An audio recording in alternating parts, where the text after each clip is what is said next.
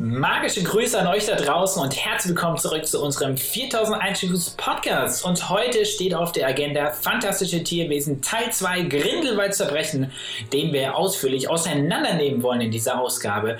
Und ich bin wie immer Nono und begrüße herzlich mein Gegenüber Kava. Ja, vielen Dank Nono. Es geht wie gesagt um Fantastische Tierwesen 2 Grindelwalds Verbrechen. Wir haben uns ja nochmal alle Harry Potter Filme angeschaut und waren jetzt in diesem neuesten Teil im Kino und wollen jetzt unsere Meinungen austauschen. Was haben wir von dem Film gehalten? Welche Theorien haben wir? Und was könnte man eventuell in einem dritten Teil machen? Von daher wünschen wir euch jetzt viel Spaß in dieser Podcast-Folge.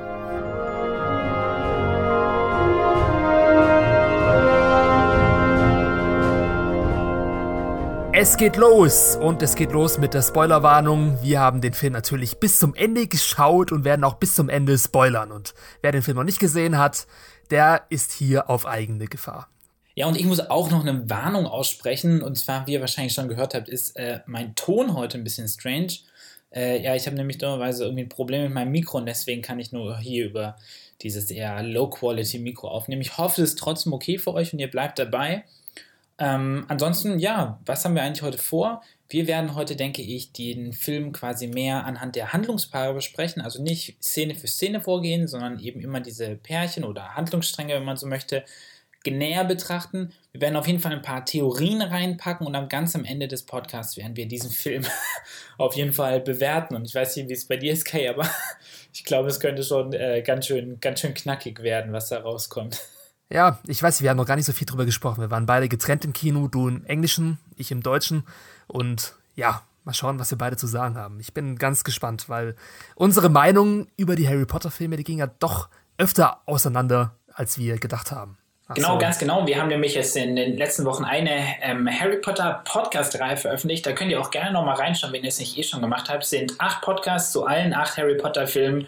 Und wir haben jetzt einfach gedacht, nachdem wir auch vor zwei Jahren als Fantastische Tierwesen Teil 1 rauskam, auch schon zwei Podcasts dazu gemacht haben, haben gedacht, wir bleiben ja dem Franchise treu und machen jetzt natürlich auch wieder zu Grindelwalds Verbrechen einen Podcast. Und wir könnten ja mal starten, indem wir ein paar interessante Facts liefern zum Film was gibt es denn Wissenswertes, was du uns erzählen kannst? Außer, dass schon wieder David Yates Regie geführt hat.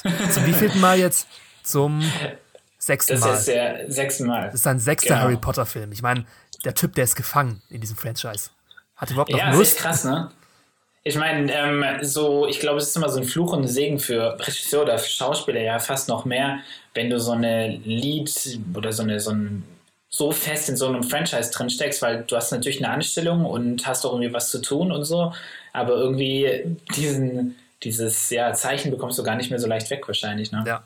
Ja, ich weiß nicht, es ist auch natürlich auch schwer, wäre schwer jetzt für einen anderen Regisseur nach sechs David Yates Filmen eine neue ja, Vision ja. in dieses Universum, ähm, in diesem Universum ja. zu schaffen. Ich meine, es ist schon so etabliert jetzt alles, ein Stil, die visuelle Umsetzung und so weiter. Er ist wirklich gefangen darin. Aber das Drehbuch wurde ja diesmal in den Fantastic Beasts Filmen nicht geschrieben wie sonst üblich von Steve Kloves, sondern von J.K. Rowling, Rowling höchstpersönlich und ganz alleine auf, sie, auf sich selbst gestellt. Also ohne genau, also man muss, müssen wir mal sagen, Teil 1 ähm, war ihr erstes, ihr erstes Drehbuch, das heißt, jetzt hat sie ihr zweites Drehbuch abgeliefert. War ja damals gar nicht irgendwie beabsichtigt, dass sie das schreibt. Sie hatte eigentlich nur einen Drehbuchentwurf geschri Entwurf geschrieben und dann haben die Produzenten gesagt, hey, das klingt doch ganz gut, schreib das doch mal selber. Und anscheinend war man zufrieden mit ihr und hat ihr auch für den zweiten Teil jetzt irgendwie die, äh, das Drehbuch anvertraut, ja. Ja, da stellt sich die Frage, ob das die richtige Entscheidung war yeah. oder nicht. ich glaube, da haben wir beide noch genug äh, Meinungen und Argumente dazu. Ne? Ja. Sonst noch ähm, was? Ähm, ich meine, der Film geht 134 Minuten, ist damit eine Minute länger als der erste Teil. Das hat man natürlich echt gemerkt. Hat man ne? total also gemerkt, ja. und ähm, ja, ich denke, der Maincast, der ist zurück. Es gibt keine neuen Besetzungen. Alles ist beim Alten geblieben. Und wir können, denke ich, starten mit unserem ersten Eindruck. Kevin, ich lasse dir den Vortritt. Hm. Also, ich fange knallhart an. Es war für mich die größte Enttäuschung 2018 im Kino. es ist krass, weil ich meine, das Harry Potter-Universum hat mich eigentlich aus filmischer Sicht noch nie enttäuscht. Ich meine, es gibt Filme, wie wir schon in den letzten Podcasts herausgearbeitet haben, die ein bisschen besser ja. sind als andere und andere ein bisschen weniger.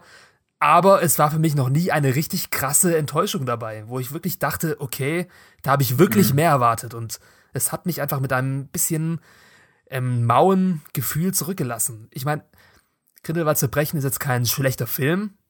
Er ist nicht mhm. ähm, eine Schande fürs Harry Potter-Universum oder etwas dergleichen, aber er hat mich einfach nur unglaublich enttäuscht, weil ich so viel mehr erwartet habe.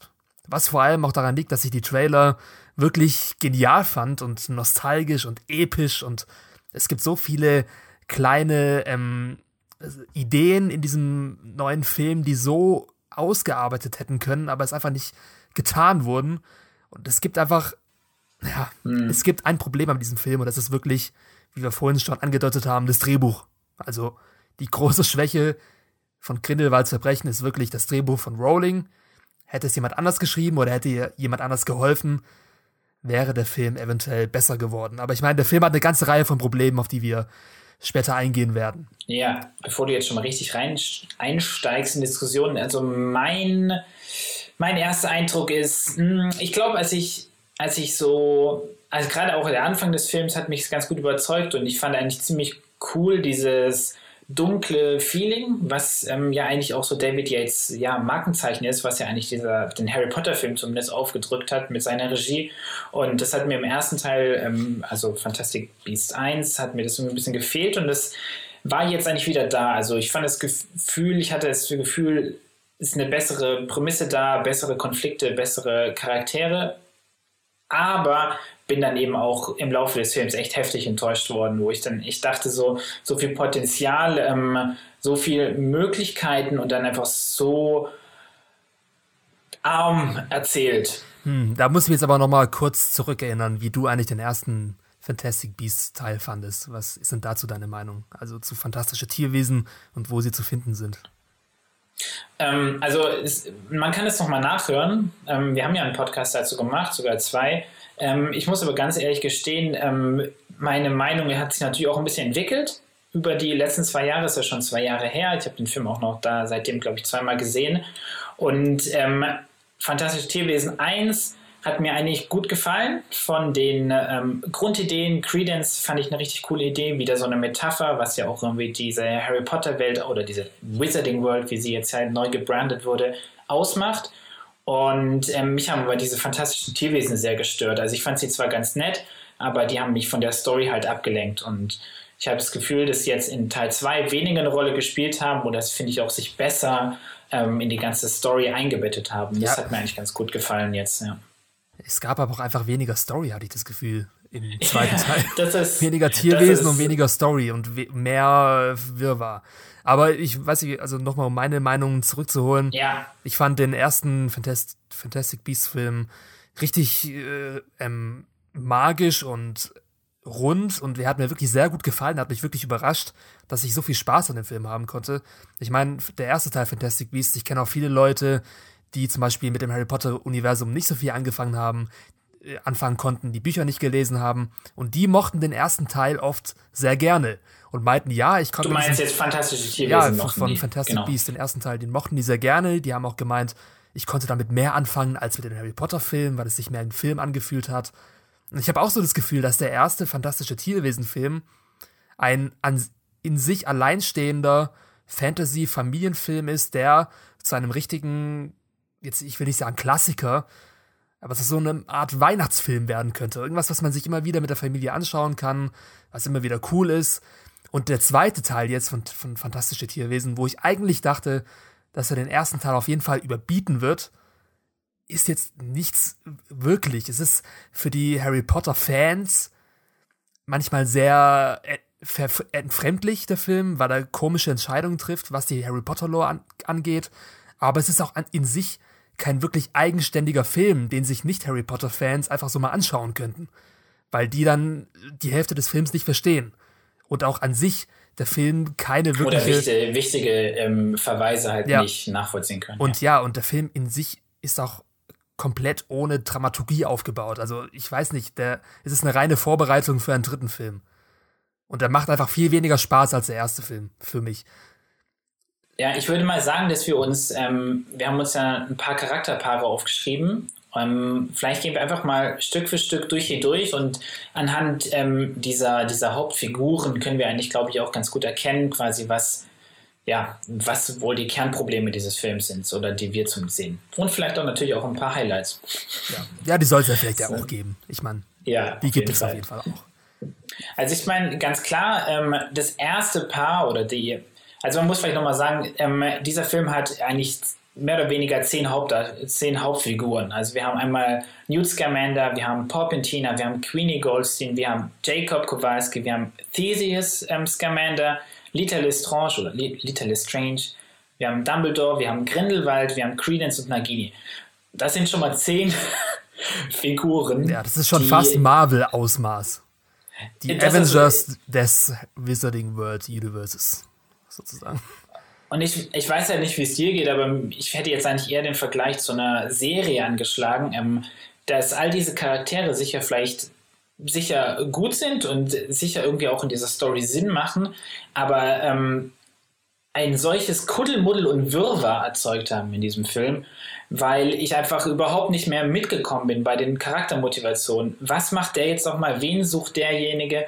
Was hat der jetzt mit wem zu tun? Also es gibt zum Beispiel dieses Treffen gleich am Anfang, wenn Newt Scamander auf ähm, äh, Lita, ne, auf Lita Lestrange und Theseus trifft und ich habe überhaupt nicht gerafft, welche Konstellation die beiden, die drei zusammen haben. Also ich habe es auch nur deswegen verstanden, weil ich mich ein bisschen an Hintergrundwissen schlau gemacht habe, bevor ich den Film gesehen habe.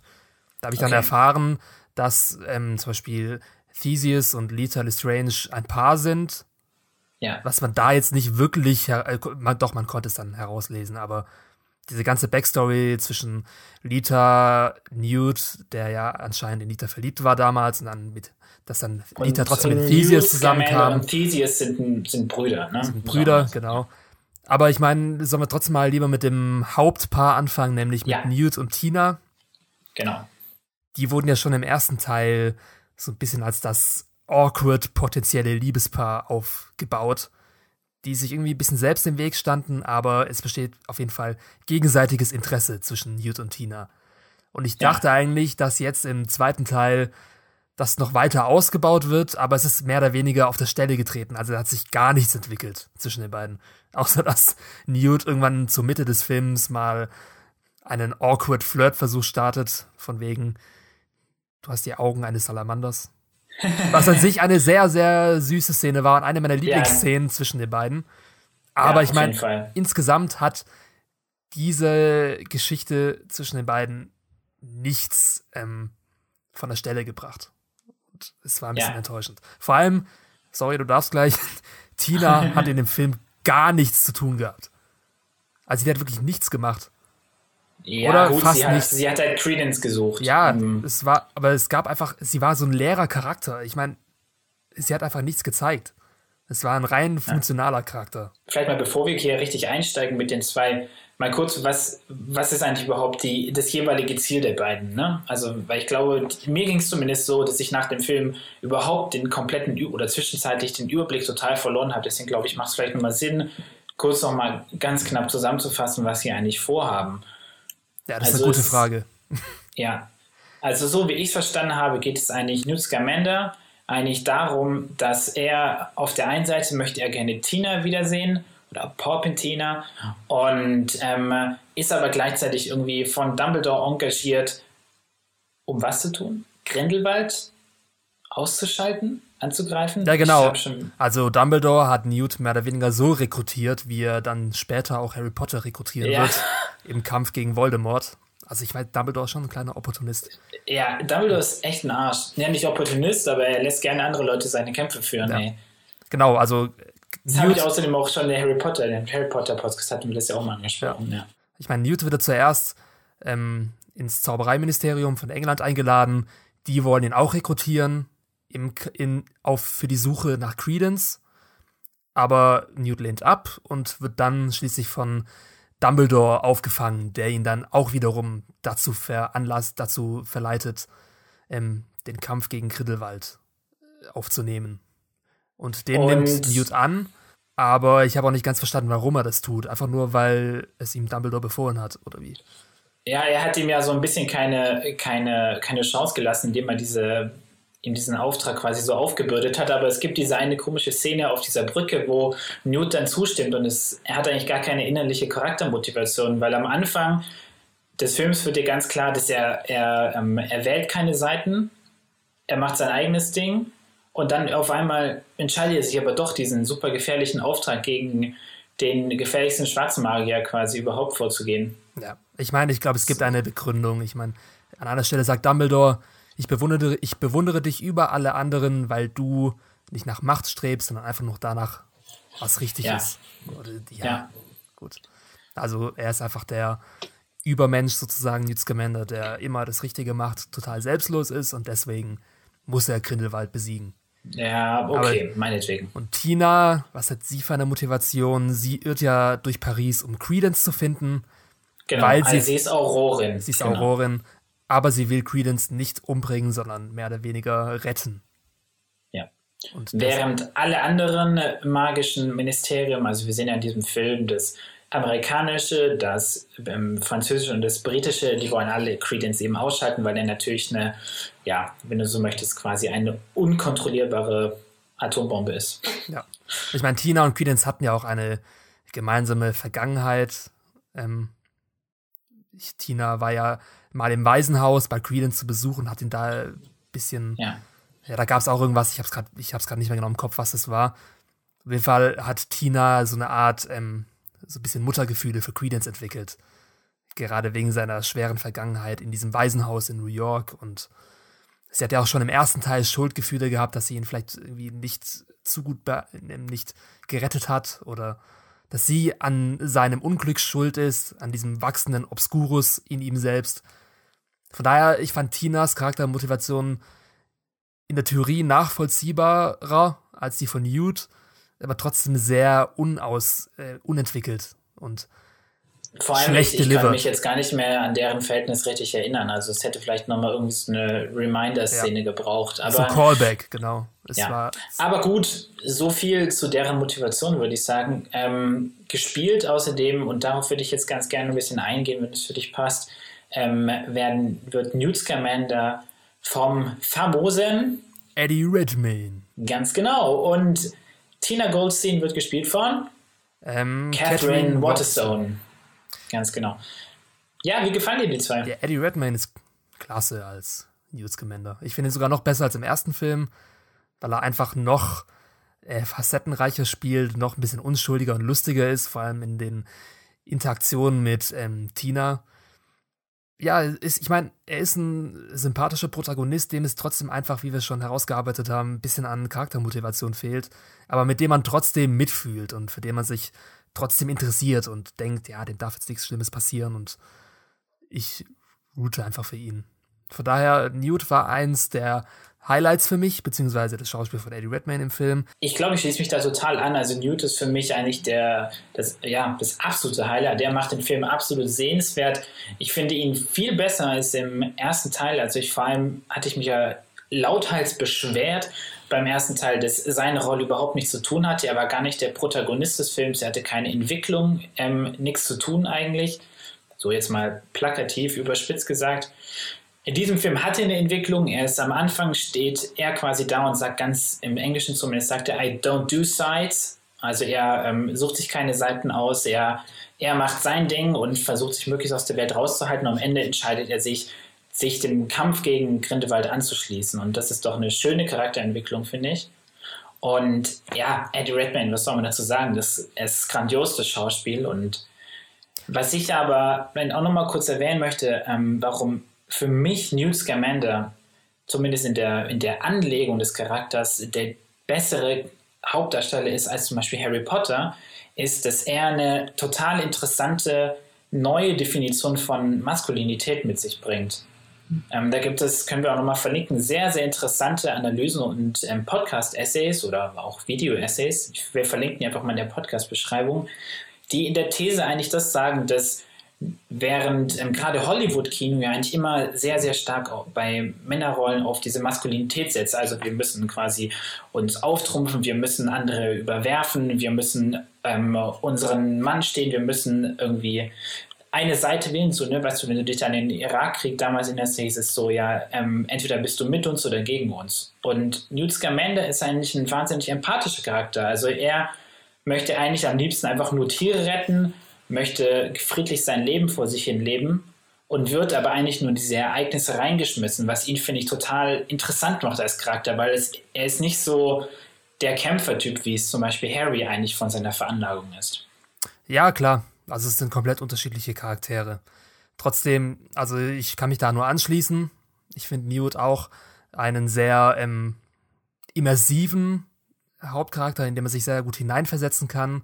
Aber mir fehlen einfach dennoch ein bisschen die Konflikte, die diesen Charakter antreiben. Beziehungsweise so ja. diese dunkle Seite, mit der der Charakter ähm, kämpfen muss und die er überwinden muss. Die gibt es halt in Newt nicht. Er ist ein ja, kompletter Lichtcharakter sozusagen, ohne, ja, ohne Schatten. Ist, äh, kann funktionieren, wenn es noch einen Counterpart-Charakter gibt, der eben diesen Schatten mit sich bringt. Und der wäre ja dann ähm, Lita Lestrange, aber auf die kommen wir ja später noch. Ja. Ähm, gehen wir mal zu Tina jetzt über. Wie hat dir Tina gefallen? Ähm, wenn ich jetzt also an Popetina so zurückdenke, also ich finde Catherine Waterston, ich mag sie sehr gerne als Schauspielerin. Ich finde auch, ähm, sie ist sehr gut besetzt. Ich finde, sie hat auch im ersten Teil einen guten, guten Part gemacht. Es tut gut, finde ich auch gerade in diesem Franchise, gerade im Vergleich zu Queenie Goldstein, da werde ich mich nachher noch drüber auslassen, einen starken Frauencharakter zu sehen, der auch interessant ist, der auch austeilen kann, auch glaubhaft ist. Aber ich fand sie sehr blass, wie du eigentlich schon gesagt hast, in dem, in dem Film. Also ich habe jetzt so, wenn ich mich zurückerinnere an den Film, ich habe ihn jetzt vor zwei Tagen gesehen, eigentlich keine, keine wirklich brisante Erinnerung ja, an sie, genau. wo ich sagen würde, yes, das war geil, das hast du gerockt oder sowas.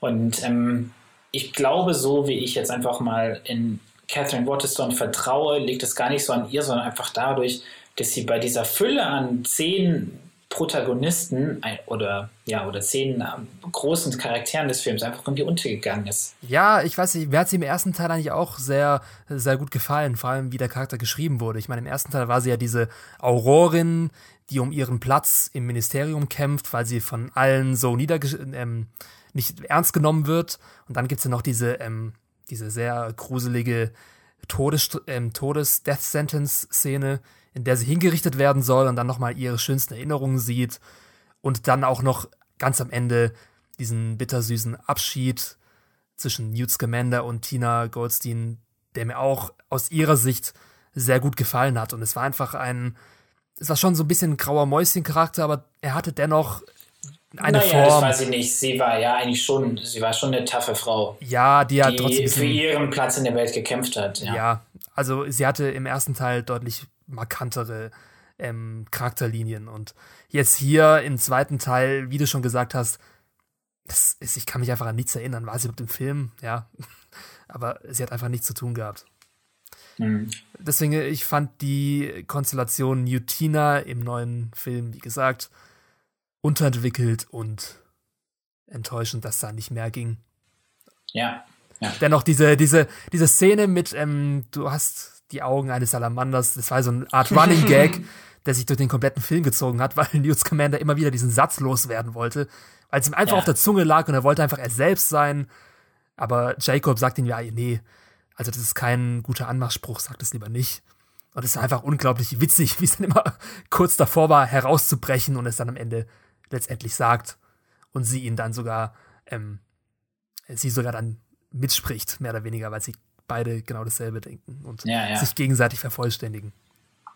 Nein, ich finde es auch süß. Ich meine, ist ein, ist ein bisschen platt, aber das ist eigentlich ganz süß, weil es passt gut zu ihm, so wie er die Welt sieht. Ne? Ja. Ähm, aber ähm, trotzdem, was uns eigentlich auch schon wieder fast zu der nächsten Charakterkonstellation bringt. Was mein großes Problem ist, wenn ich mir Newt Scamander anschaue, ist, du hast es ja auch schon gesagt, dass er ein relativ, zumindest noch, ein relativ einfacher, eindimensionaler Charakter schon fast ist. Und ich dachte eigentlich, man könnte das ganz gut beheben, indem man ihm quasi, wie zum Beispiel damals bei Harry, Ron und Hermine, die ja ein Dreier gespannt sind und in ihrer mit ihren drei unterschiedlichen, sehr andersartigen Wesen quasi eine Einheit bilden, die interessant und vielfältig ist, bräuchte sowas Newt eigentlich auch. Er bräuchte eigentlich gleichwertige ähm, Sidekicks und zwar nicht halt eben nur ein, ein Niffler, eine Tina und einen Jacob, sondern welche, die ihm quasi weiterhelfen, so dass aus ihm ein Gespann entsteht.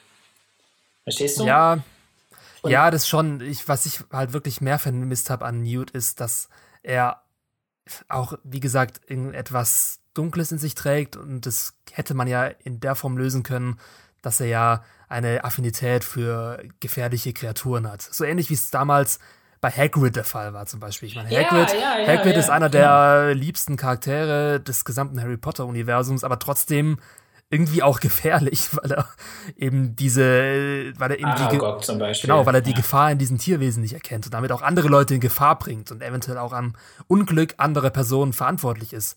Und das wird ja, auch, das, das wird ja bei Nils Scamander auch angesprochen, dass er ähm, wirklich während seiner Schulzeit eine Schülerin in Gefahr gebracht hat. Oder das war dann Lita Lestrange oder er war zumindest mitverantwortlich für diese Geschichte. Und daraus hätten wir noch so viel mehr machen können, dass zum Beispiel irgendwie eins seiner Tierwesen dafür verantwortlich ist, dass jemand gestorben ist oder etwas in die Richtung. Und er muss dann innerlich mit sich kämpfen, ob er wirklich sich mit diesen Tierwesen zu sehr anfreunden darf, ob er da Distanz haben muss und so weiter. Aber das wird ja überhaupt nicht in Frage gestellt, egal wie gefährlich die Tierwesen von ihm sind. Sie sind immer sein bester Freund und ja. Stichwort bester Freund, sollen wir uns mal Jacob Kowalski ja. und Queenie Goldstein anschauen. Machen wir. Das war sehr messy in diesem Film. Also was, was, was machen die eigentlich in dem Film? Was ist deren Rolle, Aufgabe, Motivation? Ja, bevor wir was, bevor wir überhaupt da einsteigen, erstmal, wie wurden sie zurück ins Boot geholt in diesem Film? Weil der erste Teil, da wäre ja relativ abschließend eigentlich. Ich meine, Jacob hat diesen schönen, traurigen Abschied bekommen, dass er obliviert werden muss weil er ein Muggel ist und er darf sich an nichts mehr erinnern von seinen Abenteuern in der ähm, Wizarding World. Ähm, Queenie und Jacob dürfen nicht zusammen sein. Das war ja schon fast so ein Abschied oder so ein ja, Ende. Ja, das war richtig ein, schön abgeschlossen, ja, Story. Es war schön abgeschlossen und es hat genau die richtige Note getroffen. Und da habe ich mich schon damals gefragt, okay, wie bringt man diese beiden Charaktere, vor allem Jacob, wieder zurück in dieses Universum hinein, ohne dass man diesem schönen Finale aus dem ersten Film auf die Füße tritt. Und, und vor allem, ob man die wieder reinbringt. Und ob man sie überhaupt wieder reinbringt. Und wie das halt jetzt hier gelöst wurde, war es wirklich so plump, wie es nur geht. Man hat einfach gesagt, ja, ähm, ja Jacob, Jacob ist wieder zurück, weil er, weil der Zauber nicht funktioniert hat und er konnte, kann sich jetzt wieder an alles erinnern und hey Newt, weißt du noch damals, wir sind doch beste Freunde gewesen. Und natürlich sind Queenie und Jacob zusammen und wollen heiraten. Und es war einfach so, es hat ja, einfach. Also es war halt wirklich die, die schlechteste, ja.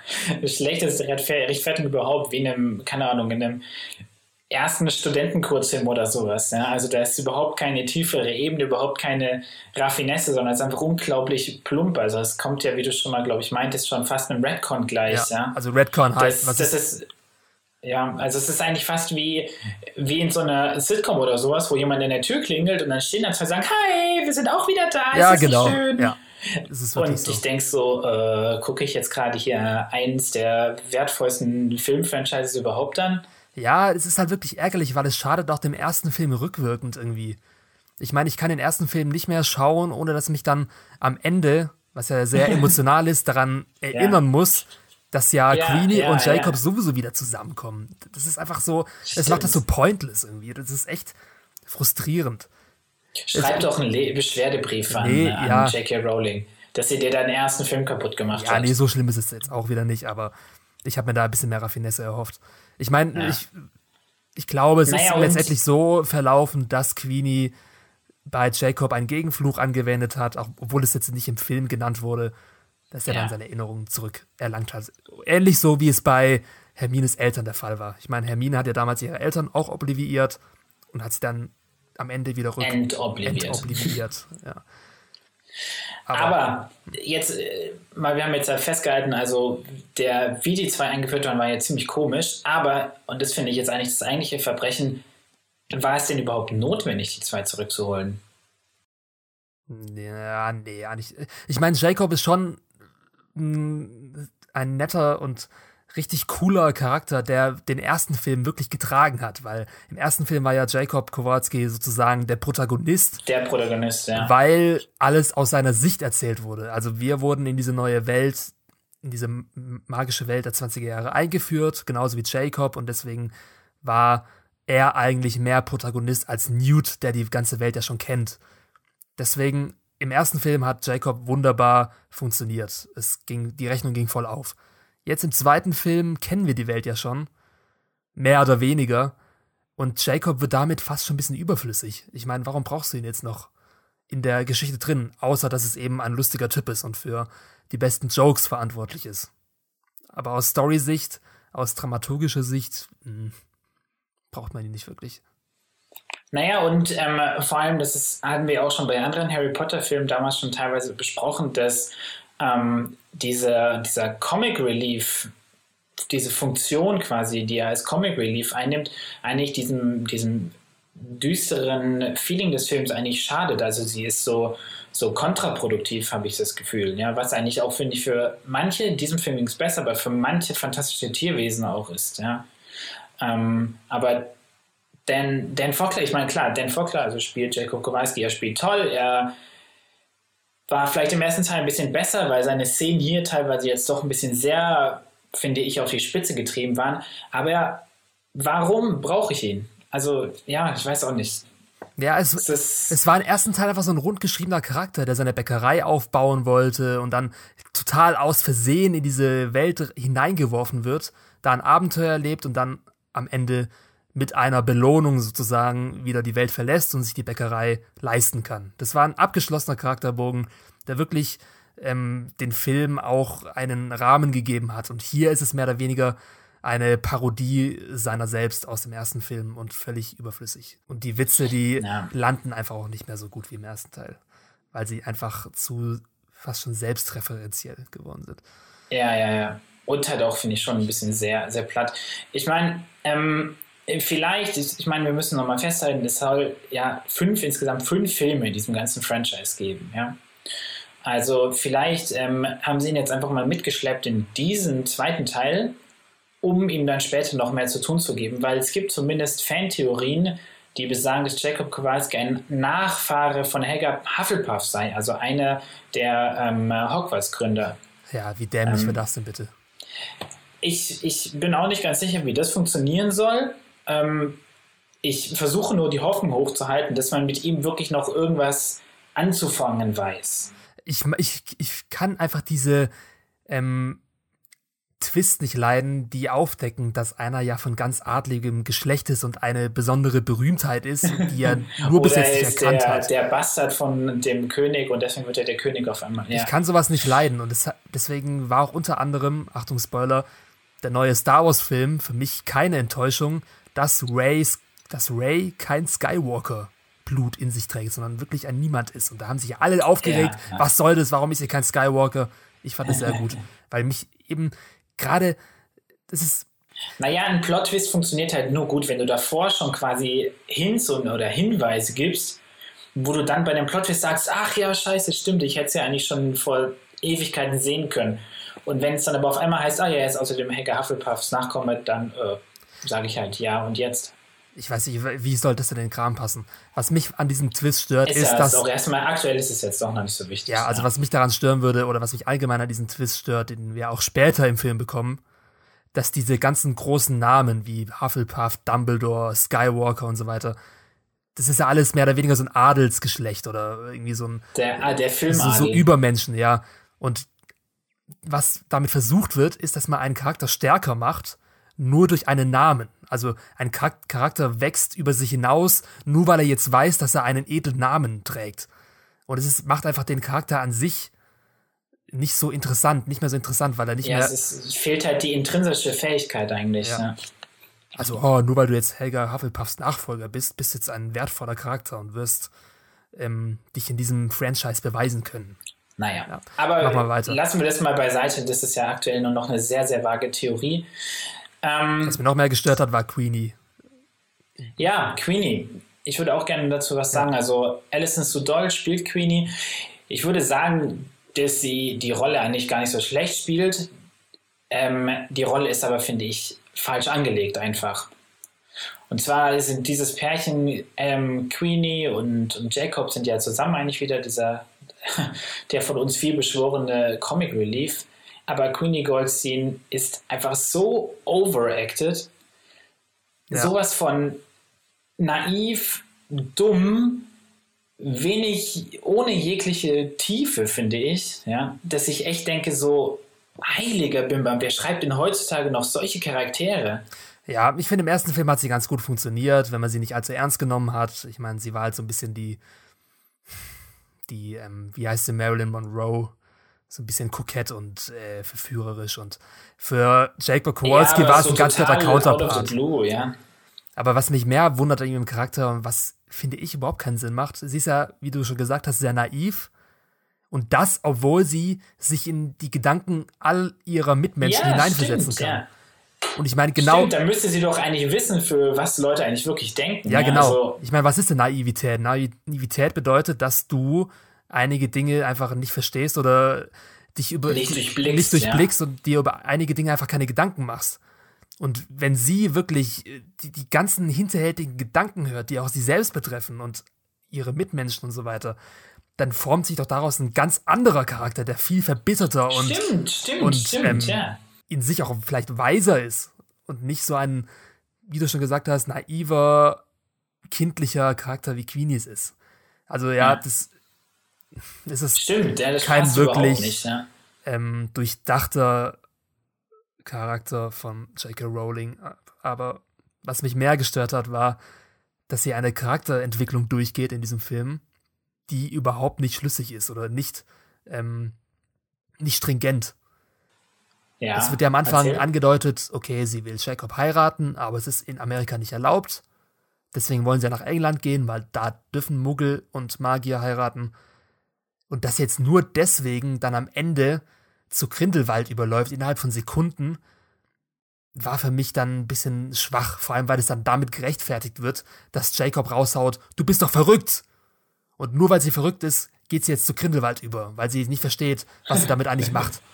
Ja, ja. Also komm, wenn man das als Rechtfertigung nimmt, weil sie verrückt ist und nicht versteht, was für Konsequenzen es haben wird, wenn sie sich mit Grindelwald verbündet, dann ist das echt ganz, ganz schwaches ähm, Character Building und wir sind von Rowling ja ganz anderes gewöhnt.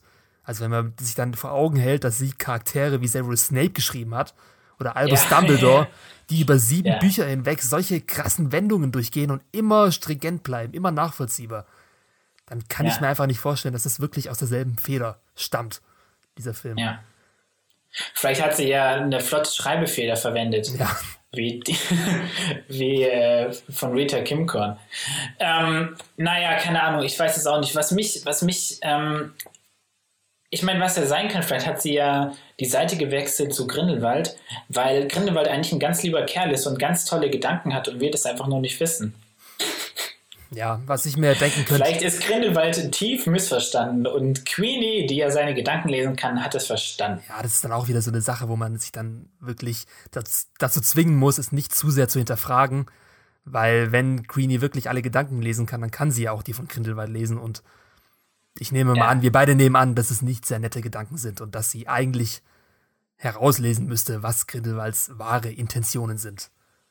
Ja. Und dass sie diese Intentionen Jake Jacob Kowalski als Muggel sehr schaden werden. Und ich meine, wie kurzsichtig muss man sein, dass sie dann zu Grindelwald überläuft, nur damit sie Jacob heiraten kann. Ja. Naja. Ich meine, was es, es gibt ja eine, eine interessante Szene gibt es bei ihr, und zwar ist das, ähm, wenn sie quasi diesen, diesen Breakdown hat, dass sie dann durch Paris läuft und man hört quasi, wie sie alle Gedanken um sich rum hört und dann sitzt sie am Regen und hält sich die Ohren zu. Ähm, das finde ich, solche, sowas finde ich interessant, weil das ist, was du aus dem Charakter machen kannst. Also ja. wie du sagst, sie müsste eigentlich so ein gebrochener Charakter wie Credence oder sowas sein, weil es kann mir keiner erzählen, wie du gesagt hast, jemand äh, lächelnd durchs Leben läuft, wenn er einfach alles um sich herum rum sieht und wahrnimmt oder sowas, ja. ja. Also ich meine, ich will gar nicht wissen, was, was, wenn du durch die Straße läufst oder sowas, oder was deine Kollegen, Mitmenschen über dich denken oder sowas, ja. Da ist ja sicher auch genug irgendwie nicht so Nettes dabei. Weiß ich nicht. Also ich besser nicht, dass du weißt, was ich über dich denke. ähm, Auf jeden Fall die beiden, die haben mir in diesem Film nicht gefallen. Also das ja. war wirklich sehr, sehr holprig und messy und nicht stringent und erzwungen. Ja. Ganz genau. Dann hüpfen wir doch einfach mal weiter zu Theseus, Theseus. Scamander und Lita Lestrange. Zwei bekannte Nachnamen. Theseus ist der größere Bruder von Scamander und Lita Lestrange, ja, ich, ich weiß gar nicht, welchen Verwandtschaftsgrad sie hat, ne? Ist sie nicht, sie ist nicht die Mutter von Bellatrix Lestrange, sondern ja, ein bisschen entfernter verwandt. Ich weiß es gerade auch nicht mehr genau. Ich habe bei dieser Stammbaumgeschichte, ich als Harry Potter-Fan sowieso da nicht mehr so durchgeblickt. und dafür gebe ich dem Film die Schuld und nicht mir selbst. Später. Aber gehen wir mal, bleiben wir mal kurz bei Theseus. Ich finde, der hat mir eigentlich, der war ganz sympathisch. Oder nicht sympathisch, aber ein cooler Counterpart zu Newt Scamander, weil er ja wirklich an sich ein Gegenentwurf ist zu seinem kleineren Bruder. Also Theseus ist so ein sehr ähm, ernster, erfolgsorientierter Mensch, der ein bisschen einen Einfluss auf seinen Bruder ausüben will, der an Newt aber komplett abprallt. Was man ja schon in der ersten Szene sieht im Ministerium. Und ich fand diese Dynamik zwischen den beiden sehr interessant. Da hätte man auch viel draus machen können, was dann natürlich auch nicht gemacht wurde. Und vor allem, jetzt können wir ja nochmal auf dieses, auf diese Dreierbeziehung zurückkommen zwischen äh, Theseus, Newt und Lita Lestrange, weil der, während der Hogwarts-Schulzeit ja Newt und Lita ziemlich enge Freunde waren. Oder vielleicht sogar ein bisschen verliebt ineinander waren. Erinnert mich allgemein ein bisschen an diese Severus Lily-Geschichte. Ja, ja, ja, ja, stimmt, ja. Dass dann sich letztendlich Lita nicht für Newt entscheidet, sondern für den größeren Bruder von Newt, Theseus, was ja an sich schon wirklich bitter ist. Und äh, das wäre ja auch jetzt ein krasser Konflikt in Newt, den er in sich tragen müsste wenn er denn wirklich Gefühle für Liter besitzt. Ja, aber ja, man kann aber auch irgendwie, ich meine, er ist ja nicht so ganz von, von der ist ja nicht so ganz der große Fan von seinem Bruder, ne? Er sagt doch dann auch später irgendwie, als sein Bruder Theseus irgendwie da ähm, gestunt wird oder sowas, sagt er ja auch, ah, besser Moment meines Lebens oder so. Ja, genau, aber warum? Woran liegt es? Naja, vielleicht, weil einfach, er ist natürlich neidisch, oder? Er hätte natürlich ja. später Lestrange wieder zurück. Aber warum wurde das dann nicht angesprochen im Film? Wie gesagt, diese ganze Dreierkonstellation, ja, ja, die habe ich nicht durch den Film gelernt, sondern durch einfach Background-Wissen, was ich davor mir angeeignet habe. Ich meine, daraus hätte man auch so einen interessanten Konflikt machen können, der dann Newt auch diesen dunkleren Konflikt gegeben hätte, den der Charakter braucht, damit er hm. nicht zu hell und zu gut ist und zu sorgenfrei. Also irgendwas, was einfach nicht so unschuldig ist, was in ihm schlummert. Dass er zum Beispiel ja. Lita Lestrange begehrt oder was weiß ich, irgendwas in die Richtung. Ja. Ja, es stimmt. Also da hatten wir ja schon gesagt, ihm fehlt so eine dunkle Seite und irgendwie Theseus oder Lita Lestrange hätten das irgendwie ermöglichen können. Dass ähm, da einfach nochmal, ja, ein bisschen vielschichtiger wird. Aber mal zu den Charakteren selbst, also Theseus ähm, ist vielleicht aus dieser diesen zehn Figuren quasi, die wir jetzt mal herausgepickt haben als die Hauptfiguren des Films, sicher die am wenigsten wichtigste, ist auch voll okay. Ich finde, kann man, man ja. braucht nicht zehn Figuren. Dafür fand ich ihn eigentlich dann doch recht, recht ähm, auffällig, hat mich ein bisschen an ähm, äh, Percy, ja, ne? ja, Percy richtig. Weasley, ne? Stimmt. Ähm, aber ja, trotzdem, ich, irgendwie habe ich es, also ich meine, er hatte nicht so viel zu tun, jetzt eigentlich auch kein wirklich herausstechenden Moment, aber irgendwie hatte mir doch ganz gut gefallen. Also vielleicht kommt da ja was. Vielleicht ist es ja so, dass dann, wenn Theseus und Newt irgendwie zusammen vielleicht anfangen, irgendwie gegen Grindelwald zu kämpfen, wie der Film am Ende ein bisschen angedeutet hat, das wäre vielleicht ganz cool. Ja.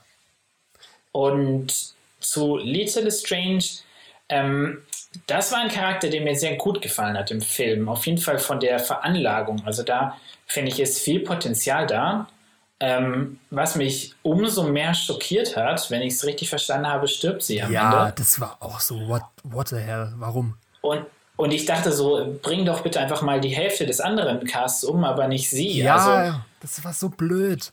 Ich weiß, ich. Also, Queenie hätte meinetwegen sterben können, Jacob hätte meinetwegen sterben können, meinetwegen Theseus, äh, ich meine, vielleicht sogar Tina, dann wäre es wenigstens dramatisch gewesen. Das hätte mich dann auch ganz schön so, es wäre so ein, ach du Scheiße, Moment gewesen. Ja. Irgendwie ist sie ja sympathisch, ja? ja. aber doch nicht Lita Lestrange. Also, weil da ist doch, also ich meine, ich kann mir irgendwie nicht vorstellen, dass sie nicht wieder zurückkommt, weil da ist einfach super viel Potenzial. Ihre, ihre, sie ist ja quasi einfach mit dem Namen Lestrange, auch wenn das natürlich jetzt ein bisschen vorverurteilt ist, aber wir kennen ja quasi ihre spätere Verwandte, ähm, Bellatrix Lestrange, und dadurch ist sie ja schon einfach auch so ein bisschen oder auch mit der Backstory, die sie durch Hogwarts kriegt, sieht sie, hat sie ja schon irgendwie so diesen bösen Touch ja? ja? Also ich bin schon, ich bin bei ihr die ganze Zeit so, was ich ja mag bei Charakteren, so auf der Kippe gewesen. Soll ich sie jetzt mögen oder nicht? Also ich war immer so ein bisschen vorsichtig bei ihr und das ist cool. Ja. Weil das, das verleiht einem Charakter Tiefe und ich finde das, ähm, wer ist ihre Darstellerin nochmal? Sorry Kravitz. Ähm, so, genau, Sorry Kravitz finde ich hat es auch richtig gut gemacht. Also es ist wirklich, richtig ähm, vielschichtig gespielt, attraktiv, aber gleichzeitig auch so geheimnistuerisch, ähm, irgendwas Mystisches. Eigentlich was, finde ich, diesem Franchise oder diesem Prequel-Reihe wirklich fehlt. Sie hat so ein bisschen so eine, so eine Tiefe reingebracht. Ja. Das war, ich weiß, ich habe das nicht verstanden. Ich hatte auch wirklich große Hoffnungen in ihren Charakter. Als ich ihn in den Trailern gesehen habe, dachte ich, okay, der wird jetzt auch in den Maincast integriert und er wird für ja. diese Konflikte sorgen, vor allem zwischen Newt und Theseus, gerade wegen dieser Liebesgeschichte ja. und was weiß ich. Und deswegen umso schockierender, dass jetzt schon am Anfang dieser Charakter mit so einem antiklimatischen Tod aus dem Franchise gerissen wird. Ich meine, er war wirklich nicht, nicht wirklich emotional und komplett aus dem Nichts. Und wenn jetzt wirklich zurückkommen sollte, der Charakter, dann wäre das umso schlechter, weil im Harry Potter-Universum eigentlich die Toten nicht zurückkehren dürfen. Das ist ja so die goldene Regel und das hat ja auch die Harry Potter-Reihe so dramatisch gemacht. Es gab eine ja, große ja. Regel, wer tot ist, der kommt nicht zurück. Tod ist ja. tot. Und, Außer Harry vielleicht. Ja, aber er war ja, er war ja nicht wirklich tot. Nur halbtot, untot. Aber ähm, da hätte man so viel draus ich machen mein, können. Mal, es, das ist so. Es ja, wäre es nicht, wäre es nicht viel interessanter gewesen, wenn zum Beispiel Lita Lestrange, wenn sie die Seite gewechselt hätte. Ja, genau. Also wenn sie zu zu äh, Grindelwald übergelaufen wäre, dann wären nämlich Theseus und äh, Newt Scamander wären beide in einem Konflikt gewesen und hätten dann hätte Newt hätte wahrscheinlich seinen Bruder Theseus unterstützt auf der auf der, bei dem Versuch, Lita zurückzugewinnen und dann hätte sich vielleicht Lita und, und äh, Newt wieder ineinander verliebt oder sowas, ja, dann wäre Theseus außen vor gewesen. Verstehst du? Ja, genau, meine? das meine ich. Da hätte man einfach viel Konflikt dran Das ist so ein können. Stellungsspiel. Und ja. Lita Lestrange hätte auch so ein Snape-Charakter werden können, der immer wieder die Seiten wechselt oder bei dem man einfach über mehrere Filme nicht weiß, welche Seite sie überhaupt wählt. Ja. Und sie ist halt einfach der, Ach, scheiße. sie ist der einzige von diesen paar Hauptcharakteren, der wirklich in dieser Grauzone verweilt. Und ja. die anderen sind ja alle entweder gut oder schlecht und sie war halt zwischendrin. Und dieser, dieser Tod von ihr am Ende, der war auch irgendwie so, so, so holprig inszeniert und dann auch am Ende, es hatte einfach keine emotionale Resonanz. Ja. Was umso trauriger ist, weil ihre Backstory einfach, finde ich, sehr gut inszeniert ja, war. Ja, genau dieser Konflikt, den sie in sich trägt, dass sie nämlich dieses, diese Kinder auf dem Schiff ausgetauscht hat. Also diese ganze Babygeschichte mit Corvus Lestrange, ihr kleiner Bruder, und diesem ja. unbekannten anderen Baby auf dem Schiff, das dann letztendlich ähm, ins Waisenhaus Credence gebracht war. wurde, was Credence war, genau. Und das Corvus Lestrange als Baby ist gestorben auf dem Schiff. Das war eine interessante ja es war ein interessanter Touch, eine interessante ja. Backstory und ein intriguing, ein, ein interessanter Charakter. Ja. Konflikt, aber. Naja. Ähm, sollen wir mal schauen, wir haben jetzt noch zwei Pärchen über, Dumbledore Grindelwald und Credence Nagini. Sollen wir vielleicht mal Credence und Nagini uns mal ja. als Appetizer dazwischen schnacken? Ja. Snacken. Das war auch ähm, sehr schwach. Enttäuschend, ne? Also, ich glaube, uns ging es ja beiden so, ne? Dass wir Credence Barebone im ersten Film eigentlich das eigentlich Highlight, oder? Also für mich war ja eigentlich das Highlight des Films. Ja, es, ähm, ja, es war, es war ein interessantes Element oder eins der starken Elemente aus dem ersten Film. Jetzt nicht unbedingt sein Charakter, aber die gesamte Geschichte um seinen Charakter. Von wegen der Obscurus und die Waisenhausgeschichte und so weiter. Aber jetzt in diesem neuen Film ist Credence einfach zu einer lächerlichen Witzfigur geworden. Diese, diese Art von Charakter, die Credence darstellt, den nennt man in den ähm, Filmtropes Wangst. Also ein Charakter, der die ganze Zeit nur an sich selbst zweifelt, aber trotzdem übermächtig ist und seine, seine, ähm, seine Macht nicht unter Kontrolle hat. Das ist halt schon ja. so, so eine Art Filmklischee. Und genau das verkörpert Credence halt in diesem Film. Also was ich so unangenehm fand jetzt an dem Credence aus dem zweiten Teil war, dass er hier in Grindelwalds Verbrechen auf so ein Podest gestellt wird, als dieser mächtige Zauberer. Und er selbst zeigt aber überhaupt keine Facetten, sondern ist immer noch dieser äh, verklemmte und äh, eindimensionale Charakter, der einem irgendwann auf die Nerven geht. Aber das hat halt im ersten Teil viel besser funktioniert, weil da war Queenens wirklich noch die Figur, an die niemand geglaubt hat und die immer, ähm, auf die immer eingedroschen wurde. Und ja. bis dann dieser große Reveal kam, dass eigentlich Credence dieses mächtige Kind ist, ähm, das Grindelwald sucht. Und deswegen hat es da so gut funktioniert. Aber jetzt mit diesem, oh, wir müssen Credence retten und Credence ist in Gefahr und der arme Junge und was weiß ich, es wurde da so nervtötend und so pathetisch. Es hat einfach nicht mehr funktioniert. Ja, also ich, ich finde es jetzt nicht ganz so schlimm. Also ich finde äh, finde schon, dass er immer noch Tiefen hat. Also ich finde ihn nicht eindimensional. Ähm, er zeigt nur einen Gesichtsausdruck im ganzen gesamten Film. Er macht ja, nichts ja, anderes. ja. Ich meine, ich meine, wenn du seinen Background halt nimmst, ne, also aus dem ersten Film, der ist ja nicht weg, der Background, ja. Das, äh, weil man muss einfach nochmal sagen, er er, und das ist ja was Rowling quasi auch schon gemacht hat in den Harry Potter-Filmen, bis sie viele Metaphern aus unserer nicht magischen Welt ins Magische übersetzt hat. Und das ist ja auch er. Er ist ja quasi die Verkörperung eines Traumas, dass wenn du in deiner Kindheit etwas Schlimmes erlebt hast, dann ähm, kannst du zum Beispiel vielleicht in deinem späteren Leben quasi ähm, die Kontrolle über dich oder dein Leben verlieren. Und das ist ja eigentlich, was dieser Obscurus ausmacht. Und das finde ich nach wie vor sehr gut. Das Problem ist in dem Film, dass er keine Idee hat, wie er das weiterentwickeln kann dass er darauf aufbaut, weil das hat eigentlich dem ersten Film sehr viel Tiefe und Ideenreichtum und Metaphorik gegeben und hier ist eigentlich ist er eigentlich nur noch ein, ein MacGuffin, also sprich genau, ein Element, ja. was die Story vorantreibt. Eigentlich suchen mehr oder weniger alle suchen ähm, ähm, ähm, Credence und das wird eigentlich diesem interessanten Charakter nicht gerecht. Ja, ja, es, es ist also der Charakter, der steht einfach auf der Stelle. Es wird nichts mit ihm gemacht, er wird nur hin und her geschoben. Also, ja, genau. Er ist wie so eine Spielfigur, ja. ja. Und vor allem, ich weiß nicht, du So ein Fußball, den alle vor sich herkicken. Genau. Er ist wie so der goldene Schnatz, den alle finden wollen. Ja, der genau, goldene Schnatz, ja. Äh, rumirrt und schwirrt, aber keiner kriegt ihn zu fassen. Und äh, du hast ja vorhin gemeint, dass du den zweiten Film düsterer findest und deswegen auch irgendwie bevorzugst vielleicht, keine Ahnung. Aber ich fand gerade diese Credence-Geschichte im ersten Teil sehr ja, viel düsterer ja, als jetzt stimmt, hier. Stimmt, ja. Ich meine, wenn du dir nochmal diese Szenen ins Gedächtnis rufst, wie er da ausgepeitscht wird in diesem Waisenhaus oder. Stimmt, ja. Diese ganze Sache mit äh, drumherum, das wurde einfach hier nicht mehr wirklich angesprochen. Du hast keine wirklich schockierenden Dinge mehr über Credence erfahren, außer dieser komplett lächerliche Schlusstwist, auf den wir später eingehen, oder? Ja, gehen wir später okay. ja. Nee, also Credence hat mir nicht gefallen.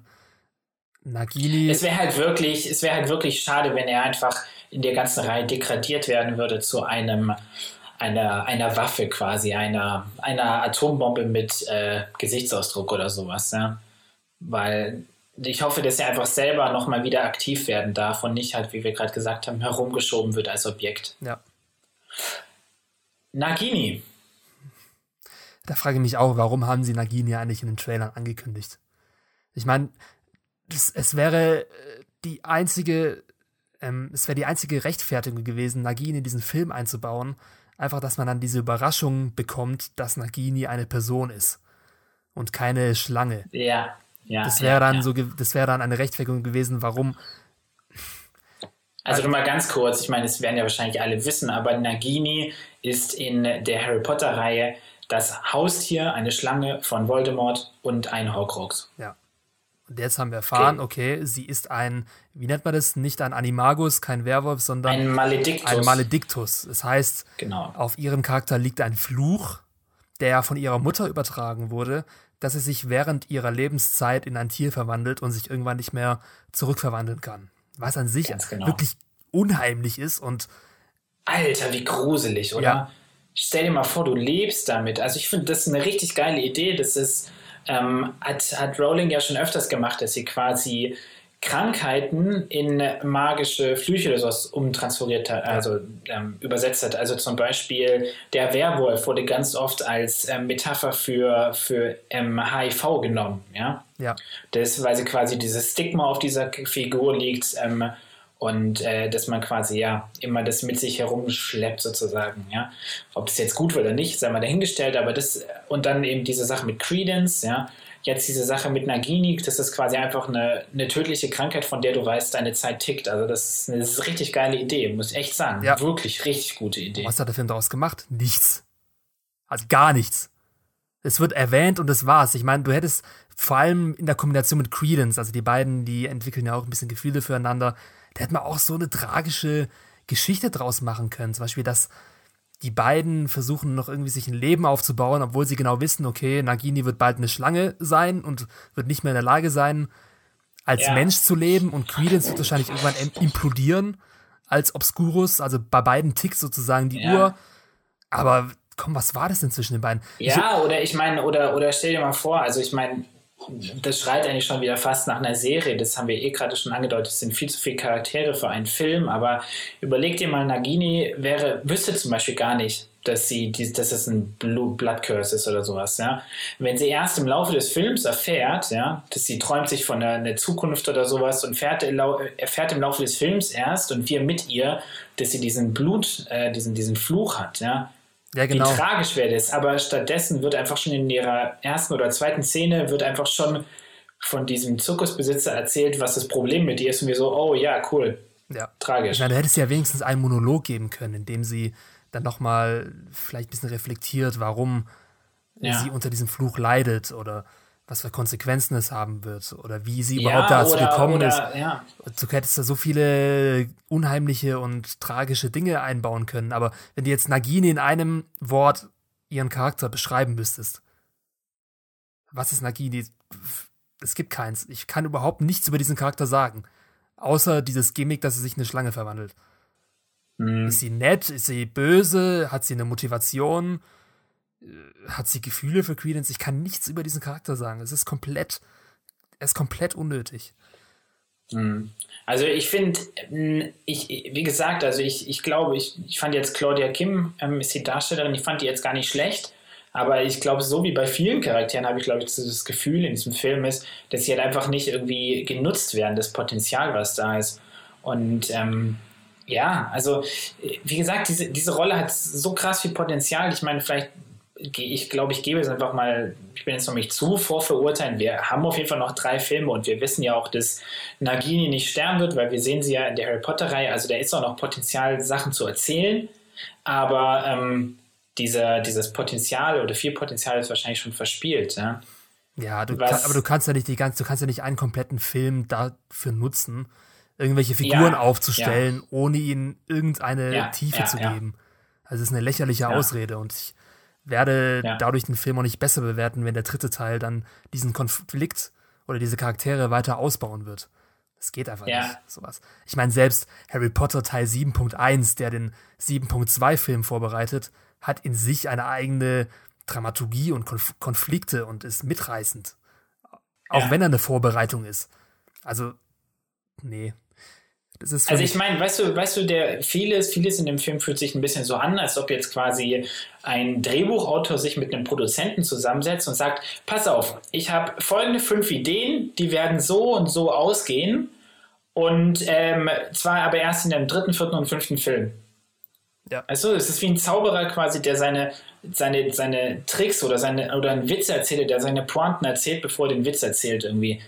So fühlt sich das eigentlich an, ja. Und und was auch, und ich glaube, damit können wir das, glaube ich, Nagini Queens abschließen, was auch ein Problem ist, dass, dass beide, ähm, finde ich zwar ein interessantes Couple sind, aber beide eigentlich ähm, zu ähnlich sind als Charaktere. Beide sind Menschen, können aber nicht kontrollieren, in was sie sich verwandeln. Ja. Und damit sind die eigentlich, das ist nicht Yin und Yang, sondern es ist Yin und Ying sozusagen. Und das passt halt irgendwie nicht. Ja? Ja, ich bin mal gespannt, was die nächsten Filme daraus machen werden. Ja. Also ich hoffe, das Ach. wird sich noch zu einem Guten wenden. Ja. Aber hier hat es nicht funktioniert. ich meine, es gibt eine sehr, sehr interessante Theorie zu Nagini, die würde ich gerne noch mal kurz hier anreißen. Und zwar ist der, der Kern dieser Theorie ist, dass Nagini ähm, eigentlich Merope Gaunt ist, also das ist Lord Voldemorts Mutter. Die wird ja, ähm, spielt ja in den Harry Potter Büchern, in den Filmen leider nicht, aber in den Büchern eine große Rolle. Und ähm, wir wissen nämlich, dass die in etwa zur selben Zeit ähm, wie Nagini quasi ähm, auftrat in den Büchern, also 1926 in etwa. Und das finde ich jetzt eine sehr, sehr interessante Sache, wenn du dich zurückerinnerst an die Bücher. Da ist es ja so, dass Tom Riddle, also Lord Voldemort, als noch Mensch quasi wird ja in ein Waisenhaus gegeben. Und ähm, Dumbledore ähm, interviewt oder untersucht dann ja quasi die Spuren von Tom Riddle, seine Vergangenheit und unterhält sich mit einer gewissen Mrs. Cole, die dieses Waisenhaus ja. leitet. Und die sagt, ähm, dass ähm, als die Mutter Tom Riddle abgegeben hat, dass sie irgendwie komisch aussah und dass sie den Eindruck hätte, als käme sie von einem Zirkus. Und jetzt ist die Idee, hey, was ist denn eigentlich, wenn Nagini als Mensch ein Kind bekommen hat, Lord Voldemort, also Tom Riddle, und den in ein Waisenhaus gebracht hat? Ja, ja, das ist ja. intriguing, aber und das wäre doch dann interessant, weil wenn man das weiterdenkt, dann ist vielleicht zum Beispiel von Credence und Nagini ist der Sohn hm. Lord Voldemort. Ja, aber nee, ich glaube, der Vater von Lord Voldemort war ja ein Muggel. Stimmt. Also das geht nicht ganz auf. Das heißt, Nagini betrügt dann irgendwann Credence auch mit einem Muggel. Aber, ja, ja, okay, gut, das stimmt natürlich. Hm. Aber warum heißt, naja, aber gut, Nagini aber, würde dann aber trotzdem, aber trotzdem noch eins dazu, weil was die These auch nochmal stützt, ist einerseits macht es natürlich schon halbwegs Sinn, dass wenn die Gorns, also diese eventuell diese Familie, in der Nagini vielleicht Teil war, ähm, waren Nachkommen Slytherins, also da würde es vielleicht auch sogar Sinn machen, dass sie quasi diesen ähm, Malediktus einer Schlange auf sich haben. Und dann gibt es später eben halt diese These, weil wenn du Dumbledore und äh, wenn du Voldemort und Nagini anschaust, dann haben die zwei immer so ein bisschen äh, so ein sehr inniges Verhältnis. Ne? Ja, es ist so ein bisschen wie ähm, ähm, Norman Bates mäßig wäre es dann. Ja, genau, zu Norman Bates. Ja. Ähm, ja, und der wird ja eben auch später in Teil 4 wird er auch mit Hilfe von Nagini, sagt er, ähm, ist er, kommt er quasi in Teil 4 wieder zurück. Ja? Also vielleicht. Dann müsste sie ja aber mit, ähm, mit ihrem offiziellen Namen wirklich Mary P. Gaunt heißen. Ja, natürlich, ja, genau. Ich weiß nicht, sieht sie aus wie eine Mary, Mary P. Gaunt. Ich meine, es, ihre Herkunft war ja schon eine große Debatte, ob sie jetzt aus dem asiatischen Raum kommt oder aus dem indischen Raum. Und jetzt wäre sie ja dann letztendlich als Mary P. Gaunt eine Europäerin. Naja, aber, aber kann ja sein. Also ich ja. meine, es wird ja nie gesagt, ob sie jetzt Asiate, Mary P. Gaunt asiatisches Aussehen oder, oder mitteleuropäisch ja. oder sonst was hat. Ja. Das wäre ja schon, schon möglich, ne? Ja, wäre schon möglich. Aber, aber mir gefällt die Theorie eigentlich ganz gut. Ja. Mir gefällt die Theorie auch gut, weil das würde einfach die Geschichte super interessant weiterbringen. Ja. Und ja, finde ja, ich cool. Finde ich gut. Also schicken wir gleich einfach an, an äh, J.K. Rowling. Rowling, soll sie machen. Hat sie sich bestimmt schon vor 20 Jahren überlegt und ganz genau. Wird es jetzt in filmische Form umsetzen. Ja, gehen wir mal jetzt zum letzten Pärchen. Oha. Das vielleicht interessanteste Pärchen, nämlich Dumbledore und Grindelwald. Ganz genau. Aber jetzt will ich erstmal von dir wissen, du warst ja so krass skeptisch wegen Jude Law als Dumbledore. Und jetzt will ich hören, was du von dieser Besetzung fandest. Hat es dich überzeugt? Ja, ähm, ja ich, war, ich war super skeptisch. Ähm, ich weiß, Jude Law ist Brite und das ist ja auch etwas, was ziemlich cool in der Harry Potter-Reihe ist, dass eigentlich Briten immer mit Briten besetzt werden. Ähm, für mich, so wie ich ihn aus anderen Filmen kenne, ist er halt eigentlich voll der Amerikaner. Was? Echt? Äh, wenn man, wenn man, ich meine, das ist natürlich jetzt auch ein bisschen assi, jetzt hier so total zu, zu ähm, ja, stere stereotypisieren. Aber ähm, ich war da so ein bisschen skeptisch. Also er hat mich, so wie ich ihn aus den anderen Filmen kannte, habe der mich hier nicht, habe ich mir nicht als Dumbledore vorstellen können. Aber ähm, ich finde, er hat gut funktioniert, muss ich zugestehen. Ja, ich finde ihn sehr gut. Also ähm, ich finde, er, er hat natürlich, klar, er hat sehr gut ähm, sie Michael Gambon ähm, zum Beispiel imitiert. Also man sieht quasi, dass die quasi aus einer ähnlichen, aus einer ähnlichen Richtung kommen. Was ich auch sehr gut fand, war sein Make-up. Ähm, ich habe jetzt quasi kein aktuelles Foto von ihm im Kopf, aber ich finde, sie haben ihm, ähm, was Michael Gambon ja auch hat, quasi so Tränensäcke ein bisschen hingeschminkt, was so die Ähnlichkeit ein ja. bisschen betont. Und ähm, ja, ich, ich habe noch zwei, drei negative Sachen, aber erstmal zu dir. Ja, also ich fand die Besetzung von Anfang an passend, weil ich kenne Jude Law mehr als so einen Vorzeigebriten. Also so ein ganz höflicher, korrekter, Gentleman-mäßiger Cup of Tea Mensch. Und deswegen ähm, hier im Film als Dumbledore hat er eben auch diese sehr britische, charismatische und ähm, fürsorgliche Art von Dumbledore perfekt rübergebracht. Jetzt weniger von Richard Harris, wie du schon gesagt hast, mehr von Michael Gambon aus den späteren Harry Potter-Filmen, nicht aus Harry Potter und der Feuerkelch, in dem er ja ziemlich aggressiv war. Aber ja, ja, ja, ja, vor allem jetzt mehr erstmal äußerlich finde ich, dass Jude Law und Michael Gambon sich extrem ähnlich aussehen. Also wenn man jetzt ein Bild von Jude Law nehmen würde als Albus Dumbledore, ihm Bart retuschieren würde, ihn in diese Robe ähm, einsetzen würde, dann wäre das, glaube ich, schon verblüffend ähnlich zu dem Dumbledore, den wir kennen.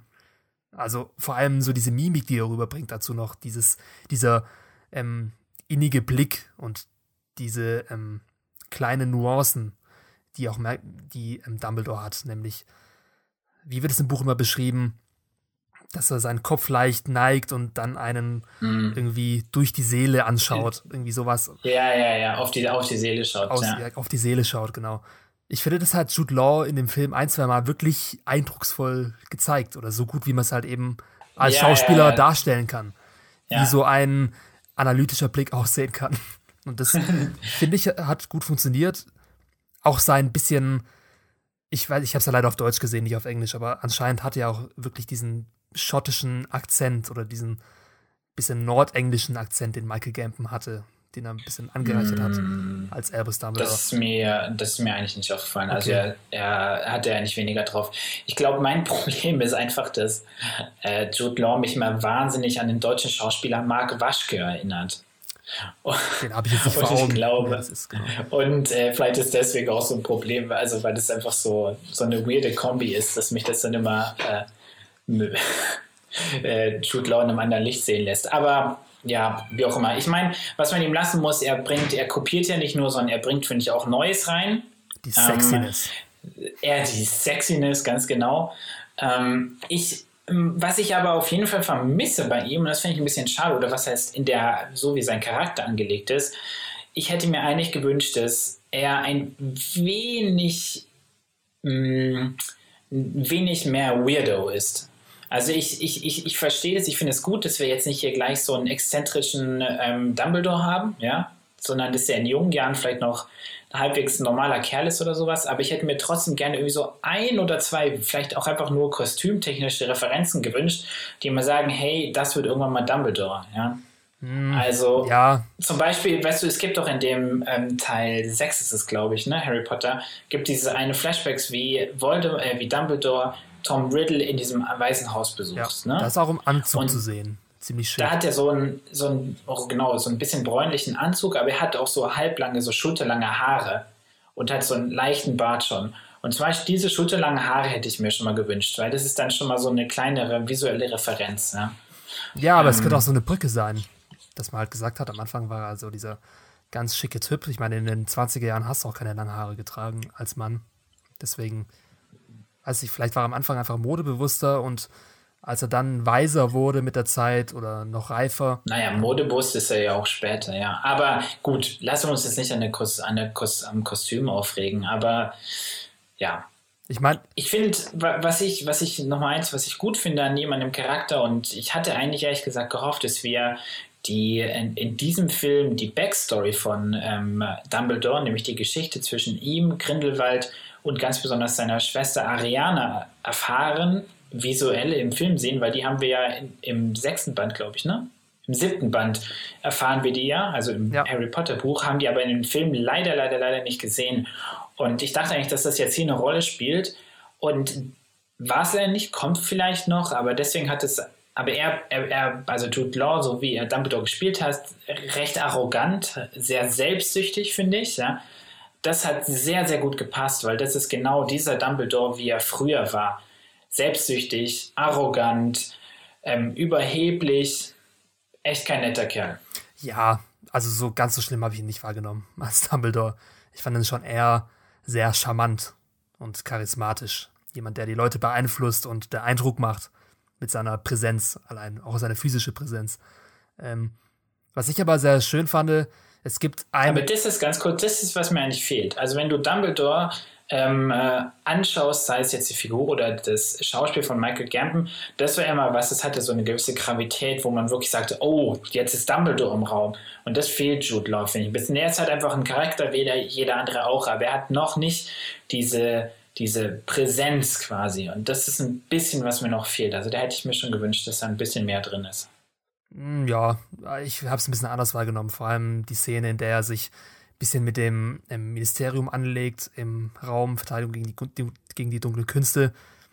Einfach so diese lockere Art, die er hat, dieses selbstbewusste, dieses selbstbewusste Auftreten, dieses ähm, Ja, selbstbewusst passt, ja. Ja. Selbstsicher. Hat er schon sehr gut rübergebracht. Und ja. was mir aber trotzdem gefehlt hat bei Albus Dumbledore war, wie du auch schon gesagt hast, diese tragische Hintergrundgeschichte. Es gab nur einen kurzen Callback zu dieser Vergangenheit von Dumbledore, nämlich als er sich mit Lita Lestrange in einem Klassenzimmer unterhält und er dann kurz seine Schwester anspricht, Ariana. Ja, ja, ja, ja. ja. Und sagt dann ganz direkt und ohne Schönredung, dass er sie hätte mehr lieben sollen und dass er es bereut. Ja. Und das ist schon sehr Dumbledore-mäßig, finde ich. Aber habe ich ihm nicht abgenommen, leider in der Szene. Ähm, das wirkte, habe ich Jude Law echt nicht abgenommen. Es klang ja nicht eher wie so ein, also nicht, als ob er das wirklich fühlt. Ich, ja, gut, es hat, es hat auch wirklich ein bisschen diese. Es war so ein bisschen hat, komisch platziert einfach. Ja, es hat dieser emotionale Anker gefehlt. Ich meine, du hättest doch vielleicht schon genau. in diesem Film ein, zwei längere Flashbacks zeigen können. Ich meine, es gibt ja, ja. bei der, es gibt ja bei der Dumbledore-Geschichte genug zu erzählen. Von dem ja. ersten Duell zwischen Grindelwald und Dumbledore, wo dann Ariana gestorben ist ja, von ich, der ja. Geschichte über seinen Vater, der dann die, ähm, der Mogel umgebracht hat und deswegen in Azkaban gelandet genau. ist. Ich meine, da genau. gibt es ja so viel zu erzählen. Wieso hat man davon noch nichts gesehen? Oder ja. was mich vor allem stört, und das hängt dann jetzt auch mit Grindelwald ein bisschen zusammen, ist nämlich diese ähm, angedeutete ähm, Gay-Romance, die sich da ähm, ja wohl gebildet hat und die du halt überhaupt nicht die überhaupt nicht angesprochen wird in diesem Film. Und mich auch gefragt ja. habe, warum nicht? Da ist, steckt auch so viel Potenzial dahinter. Und mittlerweile sind ja auch Blockbuster mutig genug, um auch schwule Pärchen in einen Blockbuster Mo einzubauen. Genau, ja. Mutig, in Anführungszeichen, ja. Ja, ähm, ja auf jeden Fall. Ich meine, also da, da gab es ja auch auf jeden Fall im Vorfeld ja schon Ankündigungen von, ähm, ich glaube, David Yates oder, oder von Warner Brothers generell, dass man diese ähm, homosexuelle Beziehung die laut Büchern, beziehungsweise laut Rowling, die ja später erklärt, dass Dumbledore ähm, homosexuell ist und dass zwischen ihm und Grindelwald auch eine Beziehung bestand, dass man die in den Filmen nicht oder in diesem Film nicht explizit thematisieren wolle. Und da gab es dann ja schon auch ordentliche, ordentliche Kritik dafür, ja, dass man quasi zugunsten des Kommerzes, damit man das, den Film auch in Ländern wie Russland oder anderen, ähm, vielleicht arabischen Ländern zum Beispiel zeigen kann, dass man da Homosexualität nicht thematisiert, damit man aufgrund des Kommerzes ja. Ja, aber glaubst du, dass es ähm, auch in den zukünftigen Filmen nicht angespielt wird? Also ich fände es ich tragisch, ich fände es ein wahnsinnig trauriges, schlimmes Zeichen, gerade für eine Reihe wie Harry Potter, die ja eigentlich für Gleichberechtigung, für Mut, für den Kampf gegen ähm, Unterdrückung von Minderheiten, ja, für Aufrichtigkeit und, und ja, ja, Mut eigentlich einsteht fände ich es besonders schlimm, wenn diese Reihe diesen Mut nicht aufbringt. Ähm, andererseits kann ich es mir auch nicht vorstellen, dass man es echt gar nicht thematisiert, weil es ist einfach, einfach zu krasse Redcon einfach. Also es ist zu krass. Ähm, also wenn sie das machen, dann, also ich muss, muss gestehen, ähm, J.K. Rowling ist bei mir gerade wirklich an der, an der Grenze meiner Toleranz. Ähm, also ich, ich verdanke dieser Frau unglaublich viel, wir alle. Ja, sie hat eine unglaubliche Welt erschaffen. Sie hat meine, meine Kindheit, Pubertät, mein Heranwachsen extrem geprägt mit wichtigen Werten und so weiter. Und sie lebt aktuell nicht einfach so, ja, ihre, ihre Handlungen widersprechen diesen Werten, habe ich so das Gefühl. Und wenn sie das auch wirklich rausnimmt, dann wäre ich schwer enttäuscht. Vor allem, es wird ja am Anfang des Films angesprochen von Dumbledore, ich kann nicht gegen Grindelwald in den Krieg ziehen, weil wir eine verwobene Vergangenheit haben. Das ist ja die Prämisse dieser Dumbledore-Geschichte, genau. dieser Film. Und dann am Ende, was ich sehr enttäuschend fand, wird ja dann aufgelöst, dass nur deswegen Dumbledore nicht gegen Grindelwald kämpfen kann, weil sie sich einen Blutschwur, ähm, weil sie einen Blutschwur gemacht haben und der verbietet, dass Dumbledore Grindelwald angreifen darf. Und jetzt, wo der Blutschwur gebrochen oder zerstört wurde, ist es jetzt wieder möglich, plötzlich und Dumbledore hat keine Hemmungen mehr, gegen ihn in den Krieg zu ja. ziehen. Da hat man jetzt auch wieder und so diese emotionale Ebene eingetauscht gegen, gegen Fantasy. so ein läppisches, ja, ja genau, so, so, so was Objektives. Ja, ja sowas, ja, aber unemotionales also, oder ja. in Anführungszeichen unemotionales. Es ist immer noch eine emotionale Geschichte, die aber einfach nicht mehr authentisch wirkt. Nicht ins Herz trifft. Nicht aber Herz was ich, ähm, was mich interessieren würde, wie es bei dir war, ähm, also ich war auch in einem vollbesetzten, also wie gesagt, ich habe den Film in Englisch gesehen, in 2D und war in einem vollbesetzten Kino. Und ähm, es gibt dann, ich glaube, es ist in Hogwarts, als Dumbledore aufgefordert wird, gegen Grindelwald zu kämpfen, dann sagt er irgendwie sowas wie, ich kann nicht, wir waren, und dann, ich glaube, er sagt sowas, wir waren Freunde, und dann sagt er, glaube ich, irgendwie mehr als Freunde. Und er sagt es so irgendwie so komisch verschmitzt, so ironisch schon fast. Bei mir hat das ganze Kino gelacht. Und ich war so voll schockiert, weil das eigentlich habe ich eigentlich nur bei einem Till Schweiger-Film mal erlebt, dass irgendwie diese Szene komplett falsch aufgenommen wird. Also, oder ich habe sie falsch aufgenommen, weil ich habe eigentlich so verstanden, dass wenn jemand sagt, ich kann jemanden nicht töten, weil wir waren mehr als Freunde, wir waren ein Paar, dann finde ich das tragisch irgendwie. Dann möchte ich nicht lachen irgendwie. Ja, also bei mir wurde nicht gelacht. Also ich habe es im deutschen okay. Ton gesehen. Und da war das mehr so ein Aha-Moment, wie. Also ohne Scheiß, bei mir hat echt ein Drittel des Kinos laut gelacht. Okay, da bin ich mal gespannt, wie das sich im Englischen anhört. Also, und das ist, und weil er, das, das war so, so pseudo-witzig, aber irgendwie war es auch so awkward, weil es war so, es hat so überhaupt nicht gepasst, ja. Ähm, ja. Ich fand es mega weird und, und tut halt dieser Story, wie gesagt, auch nicht, ähm, wird der Story auch nicht gerecht. Ich weiß nicht, bevor wir zu Grindelwald gehen, sollen wir mal bei dieser Dumbledore-Geschichte bleiben und uns diesen letzten großen Twist. Ähm, oh ja. Oh Gott. Also ich habe ja schon geahnt, dass Grindelwalds Verbrechen einen großen Twist ähm, haben wird wegen dieser ganzen Hashtag-Kampagne Protect the Secrets und so weiter. Man hat ja schon, bevor überhaupt ähm, das ähm, Kritiken-Embargo gefallen ist, die ersten Tweets bekommen von Fans, die den Film schon vorab sehen durften und die alle, oh mein Gott, ihr werdet nicht glauben, was hier passiert am Ende und Hashtag Protect the Secrets, ich werde nichts verraten.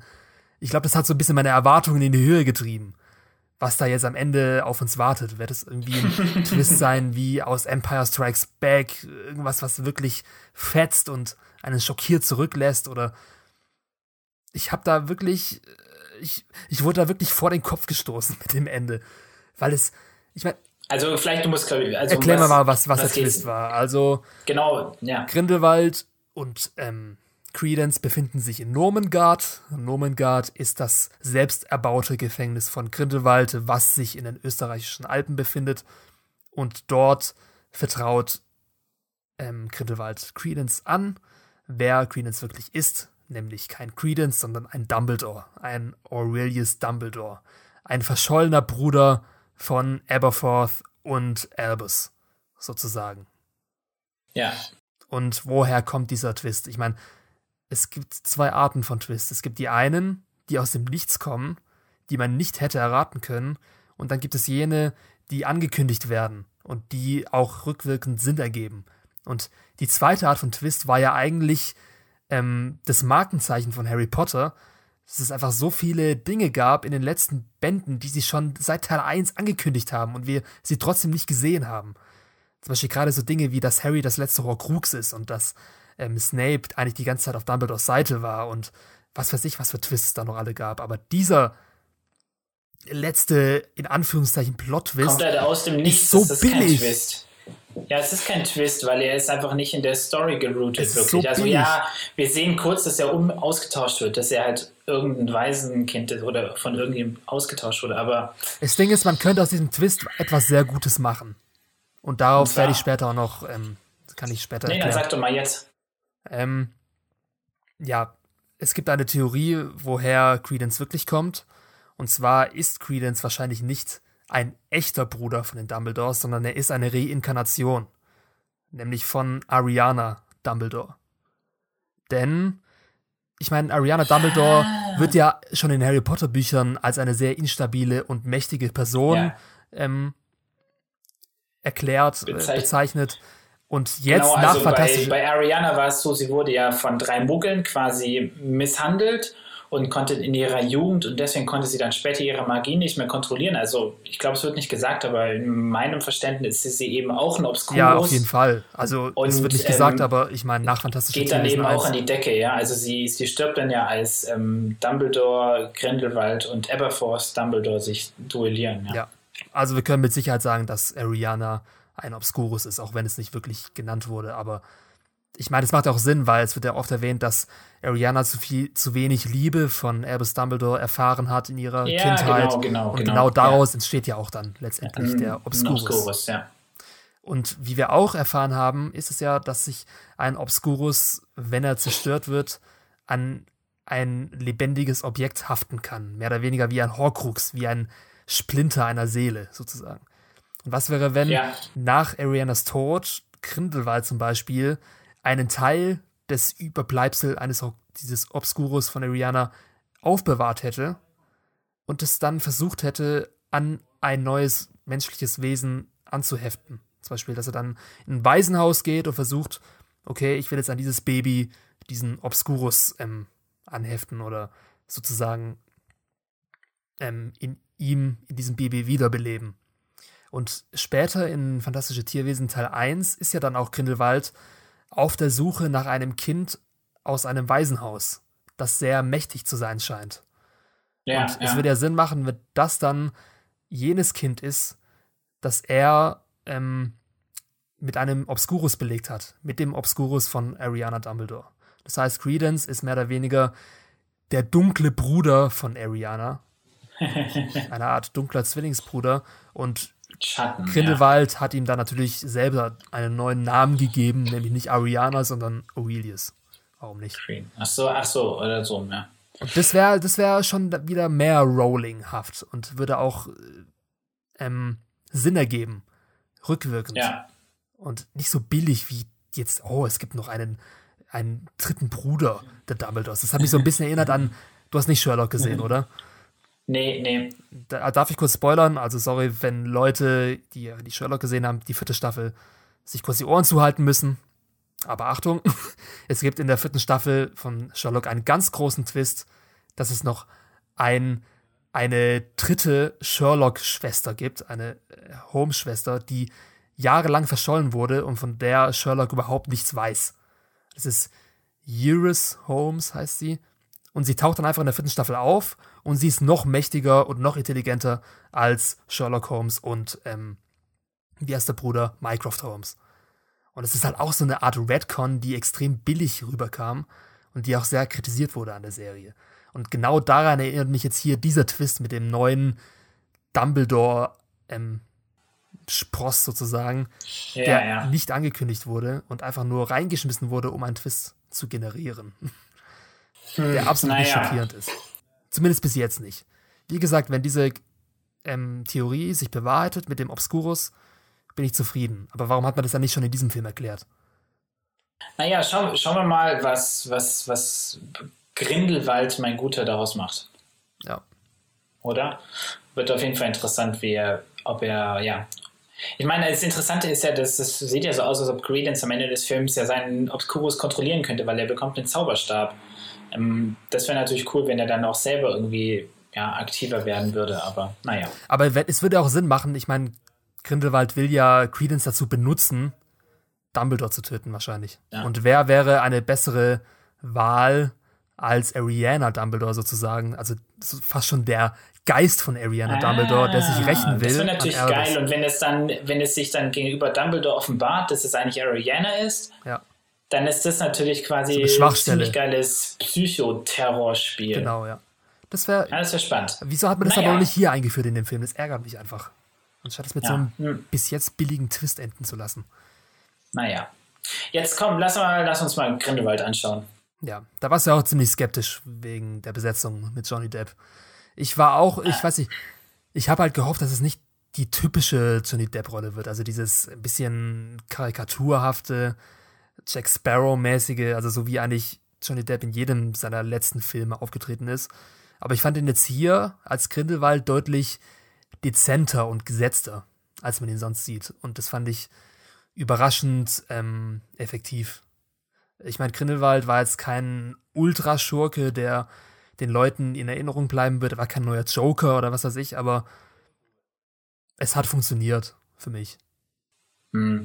Also ich finde halt erstmal, also ähm, persönlich, ich finde seine Besetzung halt wirklich mehr als fragwürdig. Es gab da ja große Diskussionen auch, aber ähm, er ist einfach nachweislich und überwiesen, dass ähm, Johnny Depp einfach mehrfach irgendwie ähm, physische Gewalt angewendet hat bei seiner Ehefrau oder seiner Ex-Frau, aber auch gegen Mitarbeiter in einem Filmset. Ähm, ich bin nicht der Ansicht, dass quasi sowas wie ein Harry Potter, Harry Potter Franchise einfach solche, solche Personen weiter beschäftigen sollte. Aber gut, es ist, glaube ich, hier nicht der Platz, um das jetzt auch krass und breit zu diskutieren. Es wurde auch schon oft getan, aber trotzdem hätte man einfach nach dem ersten Film, hätte man einfach auch hier nochmal sich überlegen können, den Charakter umzusetzen. Das hat man ja auch oft genug getan. Also wenn du dir zum Beispiel überlegst, ähm, ich habe gerade den Namen nicht mehr parat, den Darsteller von äh, von Crab, glaube ich, Crab oder Gold, ich weiß gerade nicht mehr. Der ist auch zum Beispiel wegen ähm, Drogenkonsum oder sowas. Der war im Knast. Verknackt worden. der, konnte, der konnte ja nicht mehr mit ihm nicht mehr mitfilmen. Also wortwörtlich war ja. im Knast. Also. Okay, ja, stimmt auch wieder. Aber, aber trotzdem, ja, das sind irgendwie einfach unterschiedliche schlimme Vergehen, finde ich. Ähm, ja, aber ähm, schauspielerisch hatte mich überrascht, muss ich sagen. Also er hat mir, sein Auftritt im Teil 1 hat mir nicht gefallen. Da war er mir wirklich auch von dem Kostüm her irgendwie deutlich zu comichaft, zu überdreht, äh, zu absurd eigentlich. Also schon so, ich weiß nicht, ähm, ja, weiß nicht, es hat einfach, ja. hat einfach, finde ich, thematisch nicht gepasst, einfach zu sehr auf die Spitze getrieben. Also sah ich schon aus. Mit seinem so Undercut. ja, mit seinem Undercut und seinem komischen Auge, also einfach wie schon so aus einem Marvel-Film oder sowas, so ein Charakter. War jetzt aber dann doch recht überrascht ähm, von seinem Schauspieler. Also ich finde, er hat den Film ungemein bereichert schauspielerisch. Er hat, ähm, er ist ein interessanter, ähm, er ist äh, natürlich bei Weitem, finde ich, noch nicht, reicht er an das Schauspiel von äh, Ralph Fiennes ran, ähm, der Voldemort gespielt hat, aber trotzdem hat er, er hat irgendwie mehr Tiefe, weil er ist so ein, wie wir das ja heutzutage auch in vielen politischen Bewegungen erleben, dass man sie nicht so wirklich einfach verurteilen kann als böse, weil er, er kann sich so gut verstellen. Also wenn in seiner finalen Rede am Ende dann denkst du auch so, ja, okay, er ist halt schon ein Arsch, aber er ist jetzt auf jeden Fall nicht Voldemort, aber eigentlich ist er es halt schon. Er ist so Voldemort ähm, in der Beta-Phase sozusagen. Also noch ja. nicht ganz so ausgereift böse wie Voldemort, aber im Ansatz das gleiche Gedankengut, nämlich dieses faschistische, ähm, elitäre, mehr oder weniger. Aber er war auch gar nicht so böse, wie ich gedacht habe. Also er war, er war nicht over the top böse.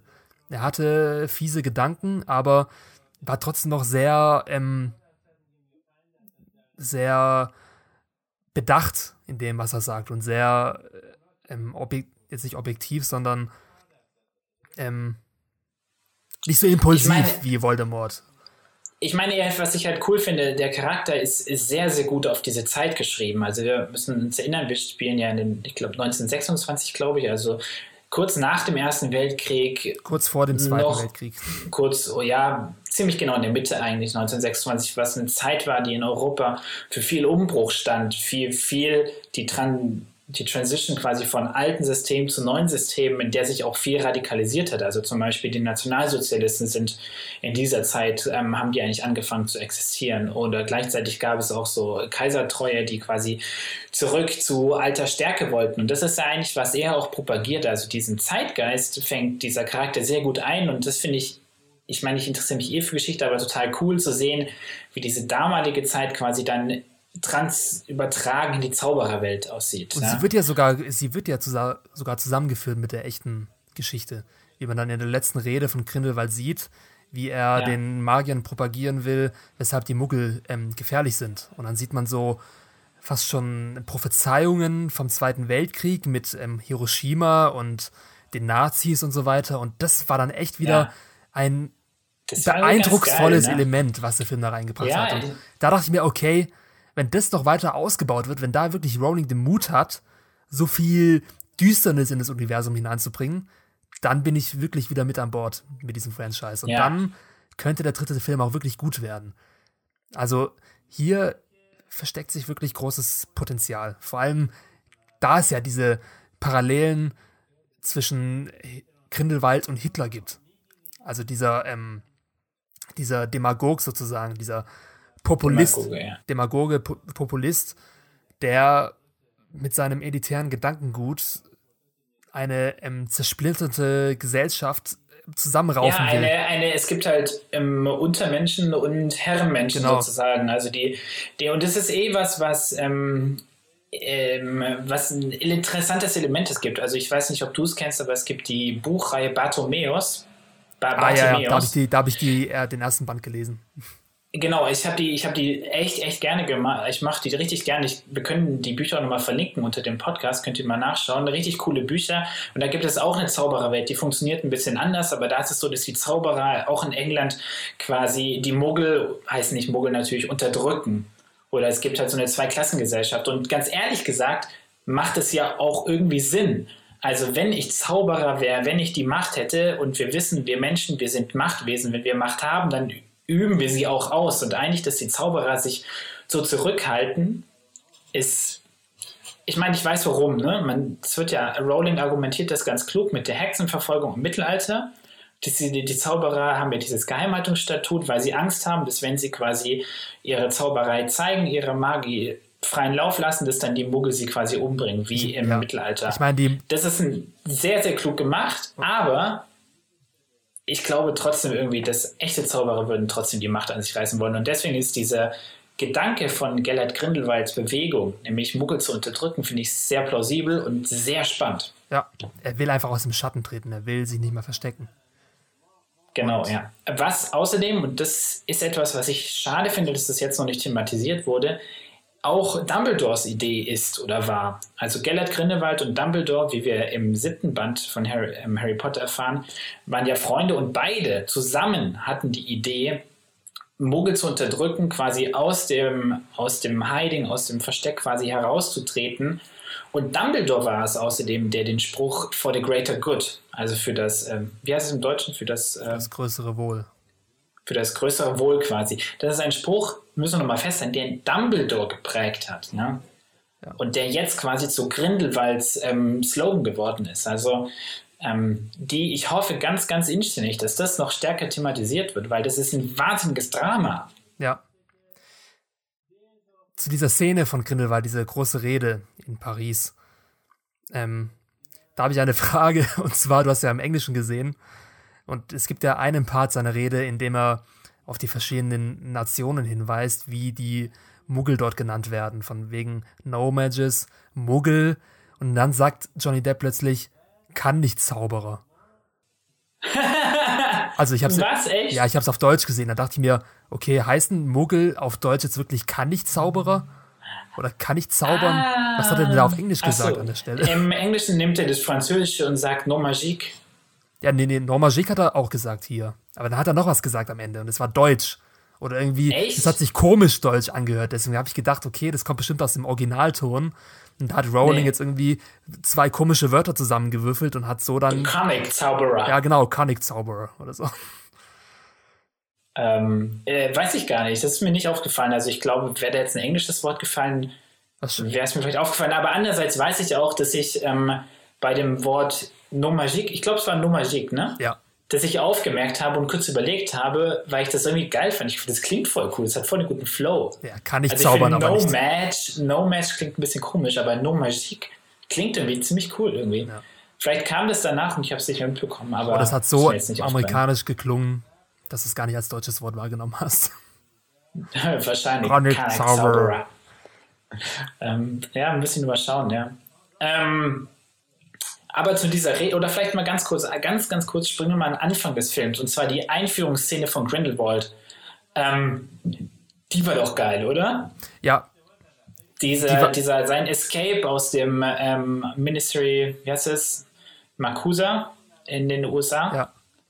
Die war cool, aber ich fand sie ein bisschen unübersichtlich geschnitten. Oder es waren ein bisschen zu viele CGI-Effekte, die das alles ein bisschen verschwommen gemacht haben. Also ich konnte der Szene nicht ganz so gut folgen, obwohl sie natürlich sehr viel Coolness hatte. Also wie Grindelwald äh, seine ganzen, äh, die ganzen Zauberer verarschte, mehr oder weniger, mit Vielsafttrank und mit ähm, Tierwesen, wie er da seine Flucht geplant hat. Das war schon ähm, un unterhaltsam.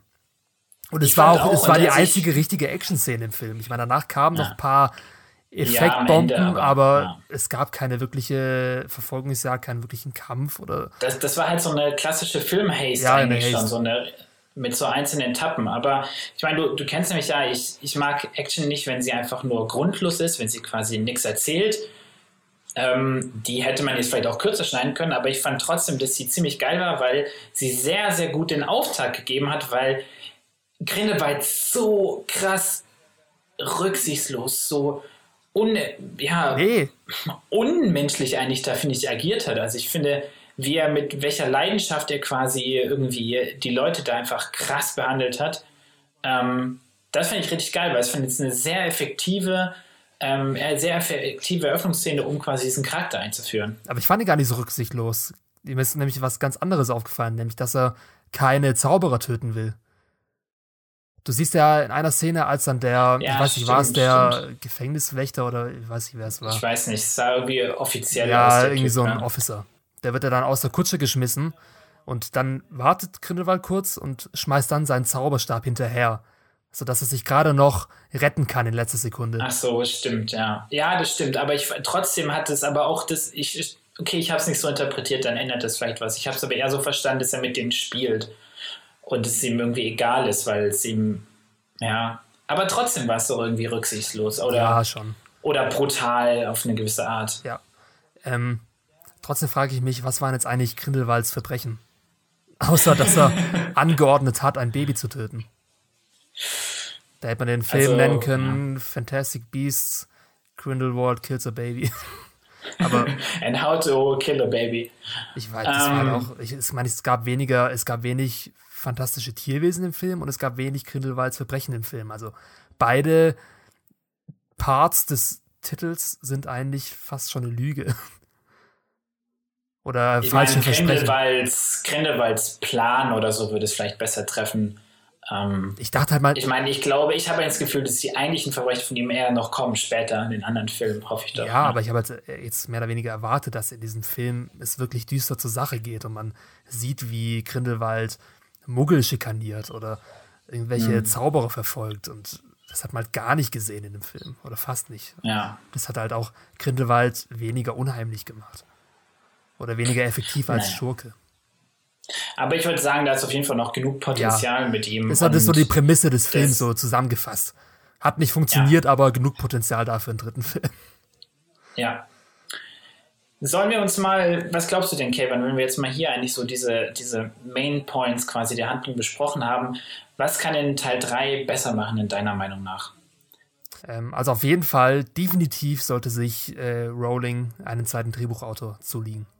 Und am liebsten Steve Gloves von den Harry Potter-Filmen, der ihre Gedanken ja. ein bisschen sortieren kann, der da mehr Dramaturgie reinbringt, weil ich war echt schockiert, wie unbeholfen der Film von Szene zu Szene springt. Also es gibt wirklich keinen Spannungsbogen, keine, keine roten Faden.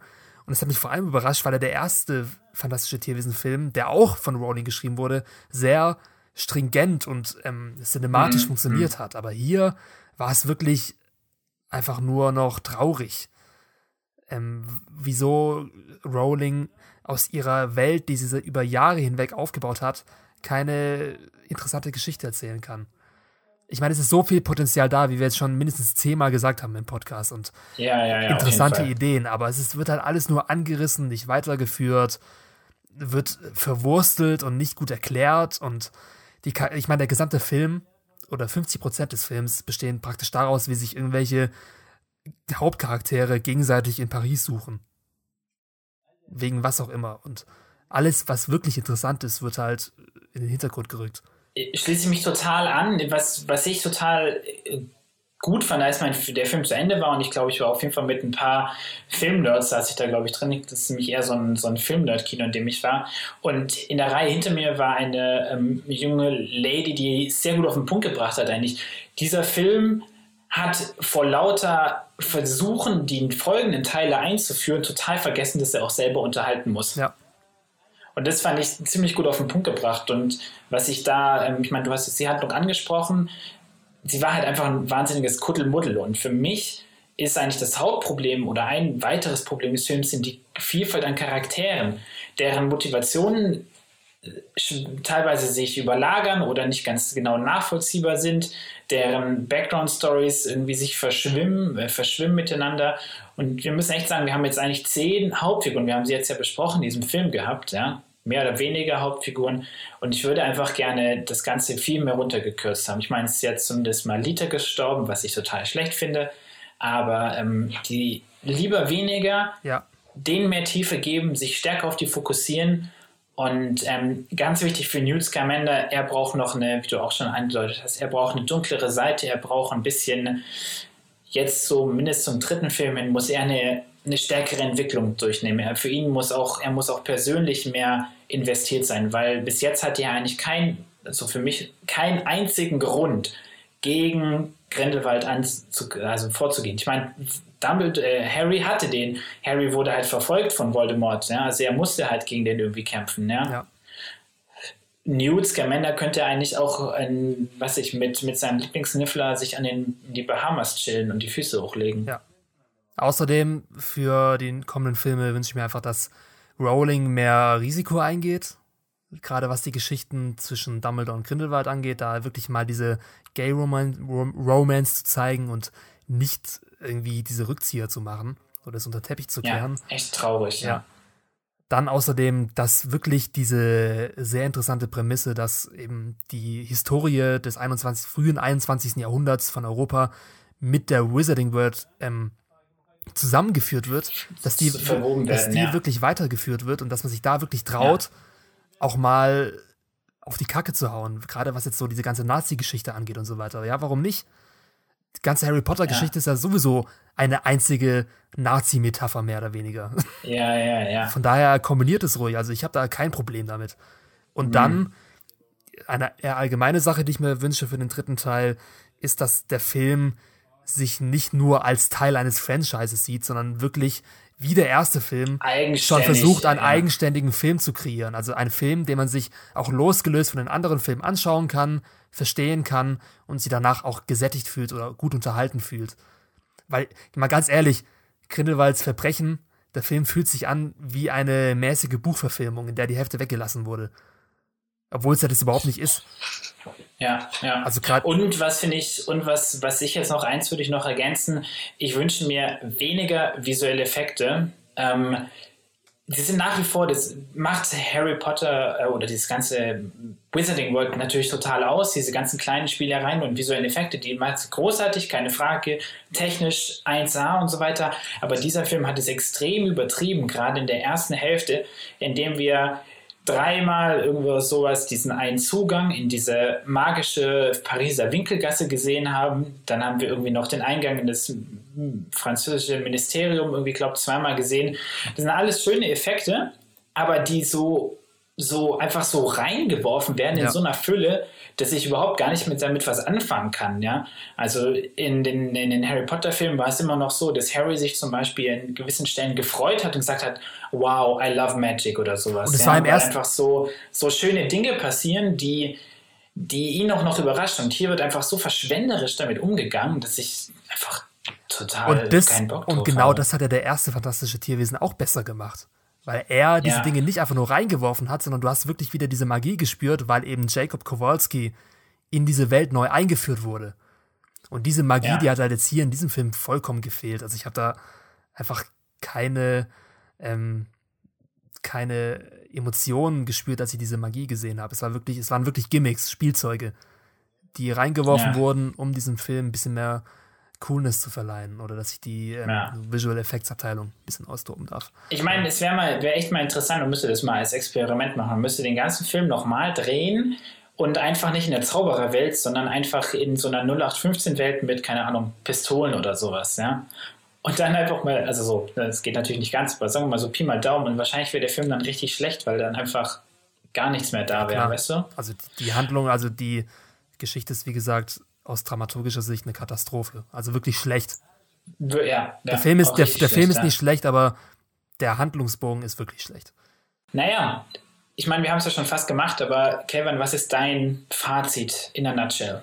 Also, ähm, mein Fazit, eine große Enttäuschung, weil ich so viel mehr erwartet habe. Es ist so viel Potenzial auf der Strecke, auf der Strecke liegen geblieben. Es gab vereinzelt sehr gute Ideen im Film, wirklich Sachen, die potenziell einen dritten Teil extrem gut machen könnten. Aber der Film hat einfach vergessen, selbst unterhalten zu sein oder spannend zu sein. Er irrt im Mittelteil vollkommen ziellos und planlos vor sich hin und endet mit einem unbeholfenen und erzwungenen Plotwist, der auch erst mit einem dritten Teil hoffentlich interessant wird. Von daher, da der Film auch als normaler, reiner Unterhaltungsfilm nicht funktioniert, was der erste Fantastische Tierwesen gemacht hat, ist es für mich nur ein ganz okayer Film, in Anführungszeichen. Und ich habe ja schon eine Kritik geschrieben und da habe ich auch 66% gegeben. Und es ist auf jeden Fall das eindeutige Schlusslicht aller neun, zehn Harry Potter-Filme. Ja, und ganz besonders, wenn man bedenkt, dass du echt äh, auch eigentlich dazu neigst, gerade Harry Potter-Filme finde ich immer sehr nett zu beurteilen. Ja, ich ähm, meine, ich habe dem ersten Fantastischen Tierwesen 88% gegeben. Das ist sehr gut. Ja, ähm, also ich ähm, gehe ein bisschen höher als du. Ich gebe ihm 70 Prozent. Das ist auch ganz okay, finde ich irgendwie, weil es ja irgendwie schon streckenweise ganz unterhaltsam und ist halt immer noch halt das Harry Potter-Universum, was halt trotz allem immer noch einen gewissen Flair und eine Atmosphäre hat. Mein Problem ist einfach, ähm, hauptsächlich sind die Charaktere, sind mir zu viele, sind ähm, zu schlampig geschrieben Potenziale werden nicht genutzt. Das gilt einerseits für die Handlung, da hast du total recht. Ich finde aber auch auf der Charakterseite. Ich finde, es eine falsche Entscheidung getroffen. Ähm, Stichwort Little Strange, die quasi herausgeschrieben wurde. Mal sehen, ob sie wiederkommt oder nicht. Aber ich hätte lieber Queenie oder meinetwegen auch Jacob Kowalski gesehen, die gegangen wären. Ich finde auch diese Mischung zwischen ähm, düsteren Elementen und Comic Reliefs nicht wirklich sehr gelungen. Was ich aber gut finde, ist, finde, dass die fantastischen Tierwesen besser eingebunden sind als im ersten Teil. Also ähm, sie passen ein bisschen besser in die Stimmung. Also zum Beispiel dieser Wusu, dieser ähm, Löwen, Löwentier. Ähm, das finde ich ganz cool. Ja. Und bin eigentlich, ähm, ja, und bin deutlich mehr happy mit ähm, Eddie Redmayne als Newt Scamander und habe da eigentlich große Hoffnungen, dass die Story da eigentlich noch ja, ein, paar gute, ja, ein paar gute Entwicklungen finden wird in den nächsten Filmen. Ja, Rowling, komm bitte wieder zurück und lass dir helfen. Beim nächsten Drehbuch.